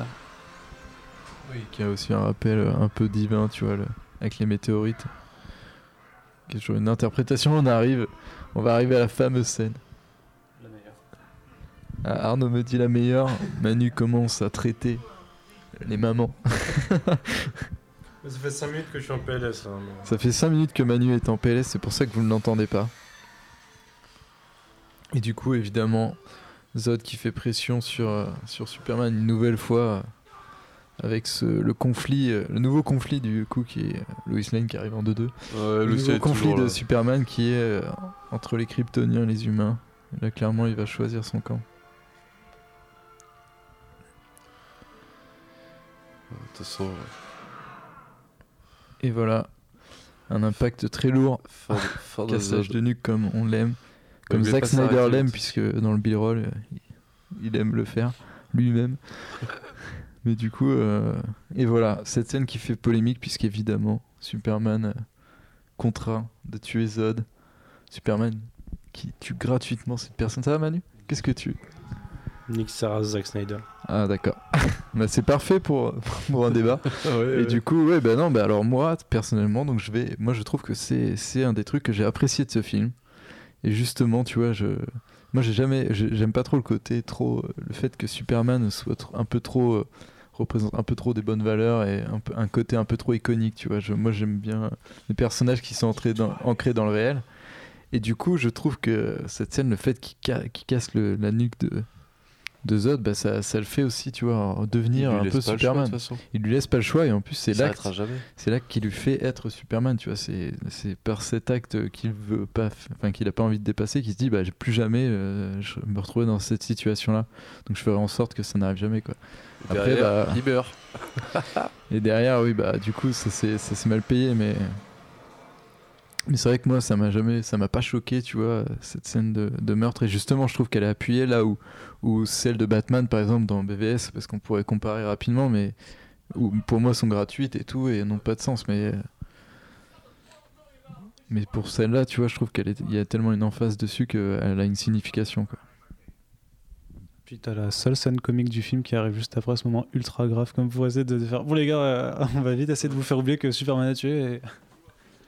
Faire euh, I'm All American. euh.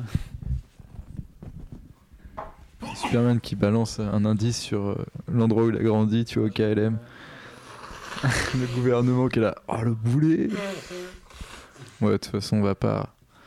Encore une fois, ça fait partie du, du jeu que des fois les super-héros dévoilent trop d'indices. oui, bah de toute façon, oui. Le mec met des lunettes pour avoir l'air d'un civil. C'est complètement con. Welcome to the planet. Mais bon, c'est ce qu'on aime aussi. Et oui, petit crush Superman. Et voilà la petite vanne, la première vanne euh, vraiment vanne DCEU. gratos du film. Et la première vanne du DCEU officielle. Pas la dernière. Joss Whedon s'en est assuré.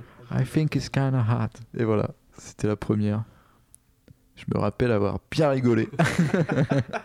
Au bout de deux heures intenses, J'étais là, de oh flashback et d'action. Énorme. Et du coup, on revient encore une fois euh, à ce conflit. Ouais, c'est vrai que du coup, ils sont en train de dire qu'il avait raison, mais on n'a toujours pas répondu à sa question de quand est-ce que la Terre sera prête. Bah, maintenant, elle doit faire avec lui. Donc, Ouais, euh, elle question est se par la force des choses, mais du coup, ils Ah, mais sont là. Tout, est- Ah, tout mais- est comme ça, tout est c'est par la force des choses. c'est- Il avait raison. J'aime mon père, mon père meurt. Ah, je dois changer. Donc Voilà, on repart sur un flashback hein, qui est euh, finalement euh, celui qui est un peu. Qui, qui Tu est mets un peu que celui-là, cool, tu vois. a tout son sens, Parce que, évidemment, c'est celui où il, a la- il s'amuse à, à se faire une cape rouge, quoi. Et que Kevin Costner a un peu cette vision divine de, de voir son fils en un schéma plus grand, quoi.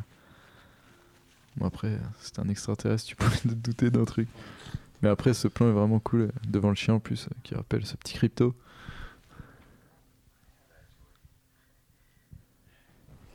Et voilà. Voilà, oui, du coup, oui, c'est assez télé. marrant qu'ils disent ça, puisqu'ils vont passer leur temps à regarder la télé, donc euh, il aurait pu être chômeur à Strasbourg. Pour me tenir informé, tu peux être chômeur à Strasbourg. Thierry Et Ardisson du coup, ce message. Oui, Thierry Ardisson adore. Thierry, Plan... euh, Thierry Planète. Pardon. Daily Planet. Bienvenue au Thierry Planète. que des Thierry à tous les étages. C'est l'actualité des Thierry, nous, principalement. Enfin bref, Daily Planet, pardon. Et euh, du coup, le, bah, la première, euh, le premier Clark Kent euh, Metropolis Civil, celui qui a les lunettes sur le nez.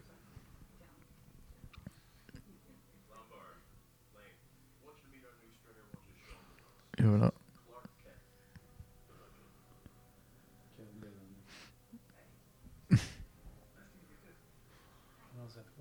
Et là, du coup, les petites présentations forcées, puisque. Oui, welcome to our planet. Euh, c'est- je trouve ça stylé, Tom, petit Ardo Kikou. C'est le côté plus Kikou que Ardo, quoi. Et voilà, Man of Steel est de terminé. ce commentaire, moi je drop le mic là-dessus. C'est vrai qu'on peut euh, rarement faire mieux. Mais euh, du coup, bah, que dire de ce film quand même que c'est à chaque fois que je le regarde, je suis plus déçu que la fois d'avant. Et je dois avouer que ce sentiment reste un peu, même si encore une fois, je passe un bon moment euh, sur ces scènes. Enfin, il y a plein de scènes qui sont assez cool et tout, mais c'est juste l'écriture de ce film qui est pas possible. euh, et qui le rend très chiant en fait. euh. c'est pas, c'est pas, non, il est pas très chiant, mais le fait qu'il répète plein de fois la même chose, bah, c'est Ah, pas c'est une demi-épreuve c'est- de le regarder à chaque fois, quoi. C'est pas évident, tu vois, en tant que spectateur. Surtout qu'un film que t'as déjà vu et dans lequel il te répète euh, trois fois la même chose, tu vois. Enfin, Moi, c'est une vraie épreuve. hein. Je l'avais vraiment pas revu entier depuis le ciné. Et la, la- la deuxième partie, euh, enfin, la deuxième moitié, c'est horrible, quoi. Ah, t'es- moi, c'est celle que je préfère. Au final, il y a de l'action quand même. Enfin, fran- franchement, c'est un mélange de première partie. mais au euh, moins au début, il y a Krypton et je trouve ça cool. Je pense que ça qui rattrape pour moi le film, c'est que euh, j'arrive à picorer des, des, des parties, tu vois, qui sont euh, à, à- à fréquence, tu vois, à peu près équivalente dans le film et tout. Donc il y a le début euh, sur Krypton euh, qui est assez cool. Après, euh, t'as quelques flashbacks qui sont quand même int- assez intéressants. Puis dès qu'il commence à être euh, puissant, euh, ça permet d'avoir des scènes d'action assez sympas, quoi. Mais euh, c'est vrai que il est, il est assez lourd comme film. Et le Lane toute pourrie. Et Lois Lane, la pauvre, ouais, euh, encore une fois, Amy Adams qui. Bah, pour la première fois d'ailleurs, ouais, qui se retrouve. Mais oui, c'est vrai que ça m'avait jamais sauté aux yeux aussi- autant le fait qu'elle serve à rien dans la. Bah, c'est ça, moi je trouve, que je, je l'ai dit tout à l'heure déjà, mais qui, qui entrave complètement le film et le film d'après euh, par extension. Mais bah tant pis, il n'y a pas que ça qui est raté. Je trouve qu'il y a plein de trucs de réel, comme tu disais, qui sont ratés aussi. C'est dommage, il y a effectivement un beau matériel respecté au niveau du design et tout, des rendus, les FX sont bien. Putain, les gars, c'est toujours l'écriture quoi, mais on va passer pour des débiles de l'écriture encore, mais c'est important les gars, je peux pas. Enfin, c'est important pour le déroulement d'un film Ouais, quoi. ouais. Moi, je, veux dire, c'est une histoire qu'on te raconte, même si on y met des images et du son, ça reste une histoire qu'on te raconte le cinéma. On Les, peut, les gars. euh, on peut pardonner des, des, des errances, mais là c'est vraiment de la répétition, donc c'est vraiment abusé quoi. Tu, on se Je sais rebâche. pas, peut-être qu'il y a des gens, ça passionne qu'on répète des messages comme ça, que ça, je sais pas. je- Non, non, c'est peu évident, mais bon, après, Maxi Kudos à Hans Zimmer, euh, qui est vraiment euh, impérial quand même sur cette, euh, sur cette OST, il n'y a, il y a pas grand chose à dire euh, là-dessus. quoi. Euh, Arnaud, veux-tu nous donner ton avis final sur le film euh, en le revoyant là? Non, parce que moi je me fais incendier parce que je l'aime toujours, euh, toujours justement. Moi je, je sais pas pourquoi, mais euh, j'apprécie plus euh, ses qualités que bah, ses défauts. Après, il y a- c'est vrai que y a des trucs qui me paraissent moins évidents, genre euh, bah, le, le processus répétitif. C'est vrai que c'est pas quelque chose que j'ai euh, fait très attention jusque-là, alors que j'ai déjà vu beaucoup de fois. Moi, c'est plus le rythme en fait, c'est plus des... sur d'autres choses que je tic. Mais après, c'est un film que moi personnellement j'adore. euh. Peut-être justement juste parce qu'il m'a tellement marqué au Cinoche aussi quand je l'ai vu que je garde ce souvenir qui revient à chaque fois que je le revois. Pour moi, les, séquences de d'action à la fin, c'est ouais, ça reste quand même en termes de cinéma d'action euh, ultime. Donc euh, Tu peux te faire une vidéo de 10 minutes sur YouTube et puis euh, tu t'évites le film, non? Ouais, mais il y a tout, mais il y a plein avec l'OST de Hans Zimmer aussi. Enfin merde, j'ai enfin j'ai un affect vraiment. hein, c'est pas forcément rationnel, mais euh, j'ai un putain d'affect avec ce avec ce film quoi. Donc euh, Avec cet univers en particulier, n'est-ce pas? Sorry not sorry quoi. C'est pas interdit là, il a des Non, trucs qui se mais euh, défendent, franchement, oui, euh, sur Man of Steel, euh, ça se défend largement. Euh, bah écoutez, euh, c'était un grand plaisir de faire euh, ce commentaire audio euh, avec vous, avec une belle équipe. Désolé pour le rhume soudain, si ça s'entend, j'ai la voix euh, horrible. Oui, oui, du coup, euh, on, a, on, a pas, on a eu quelques errances, mais c'était euh, c'était un- une bonne émission, on s'est bien amusé.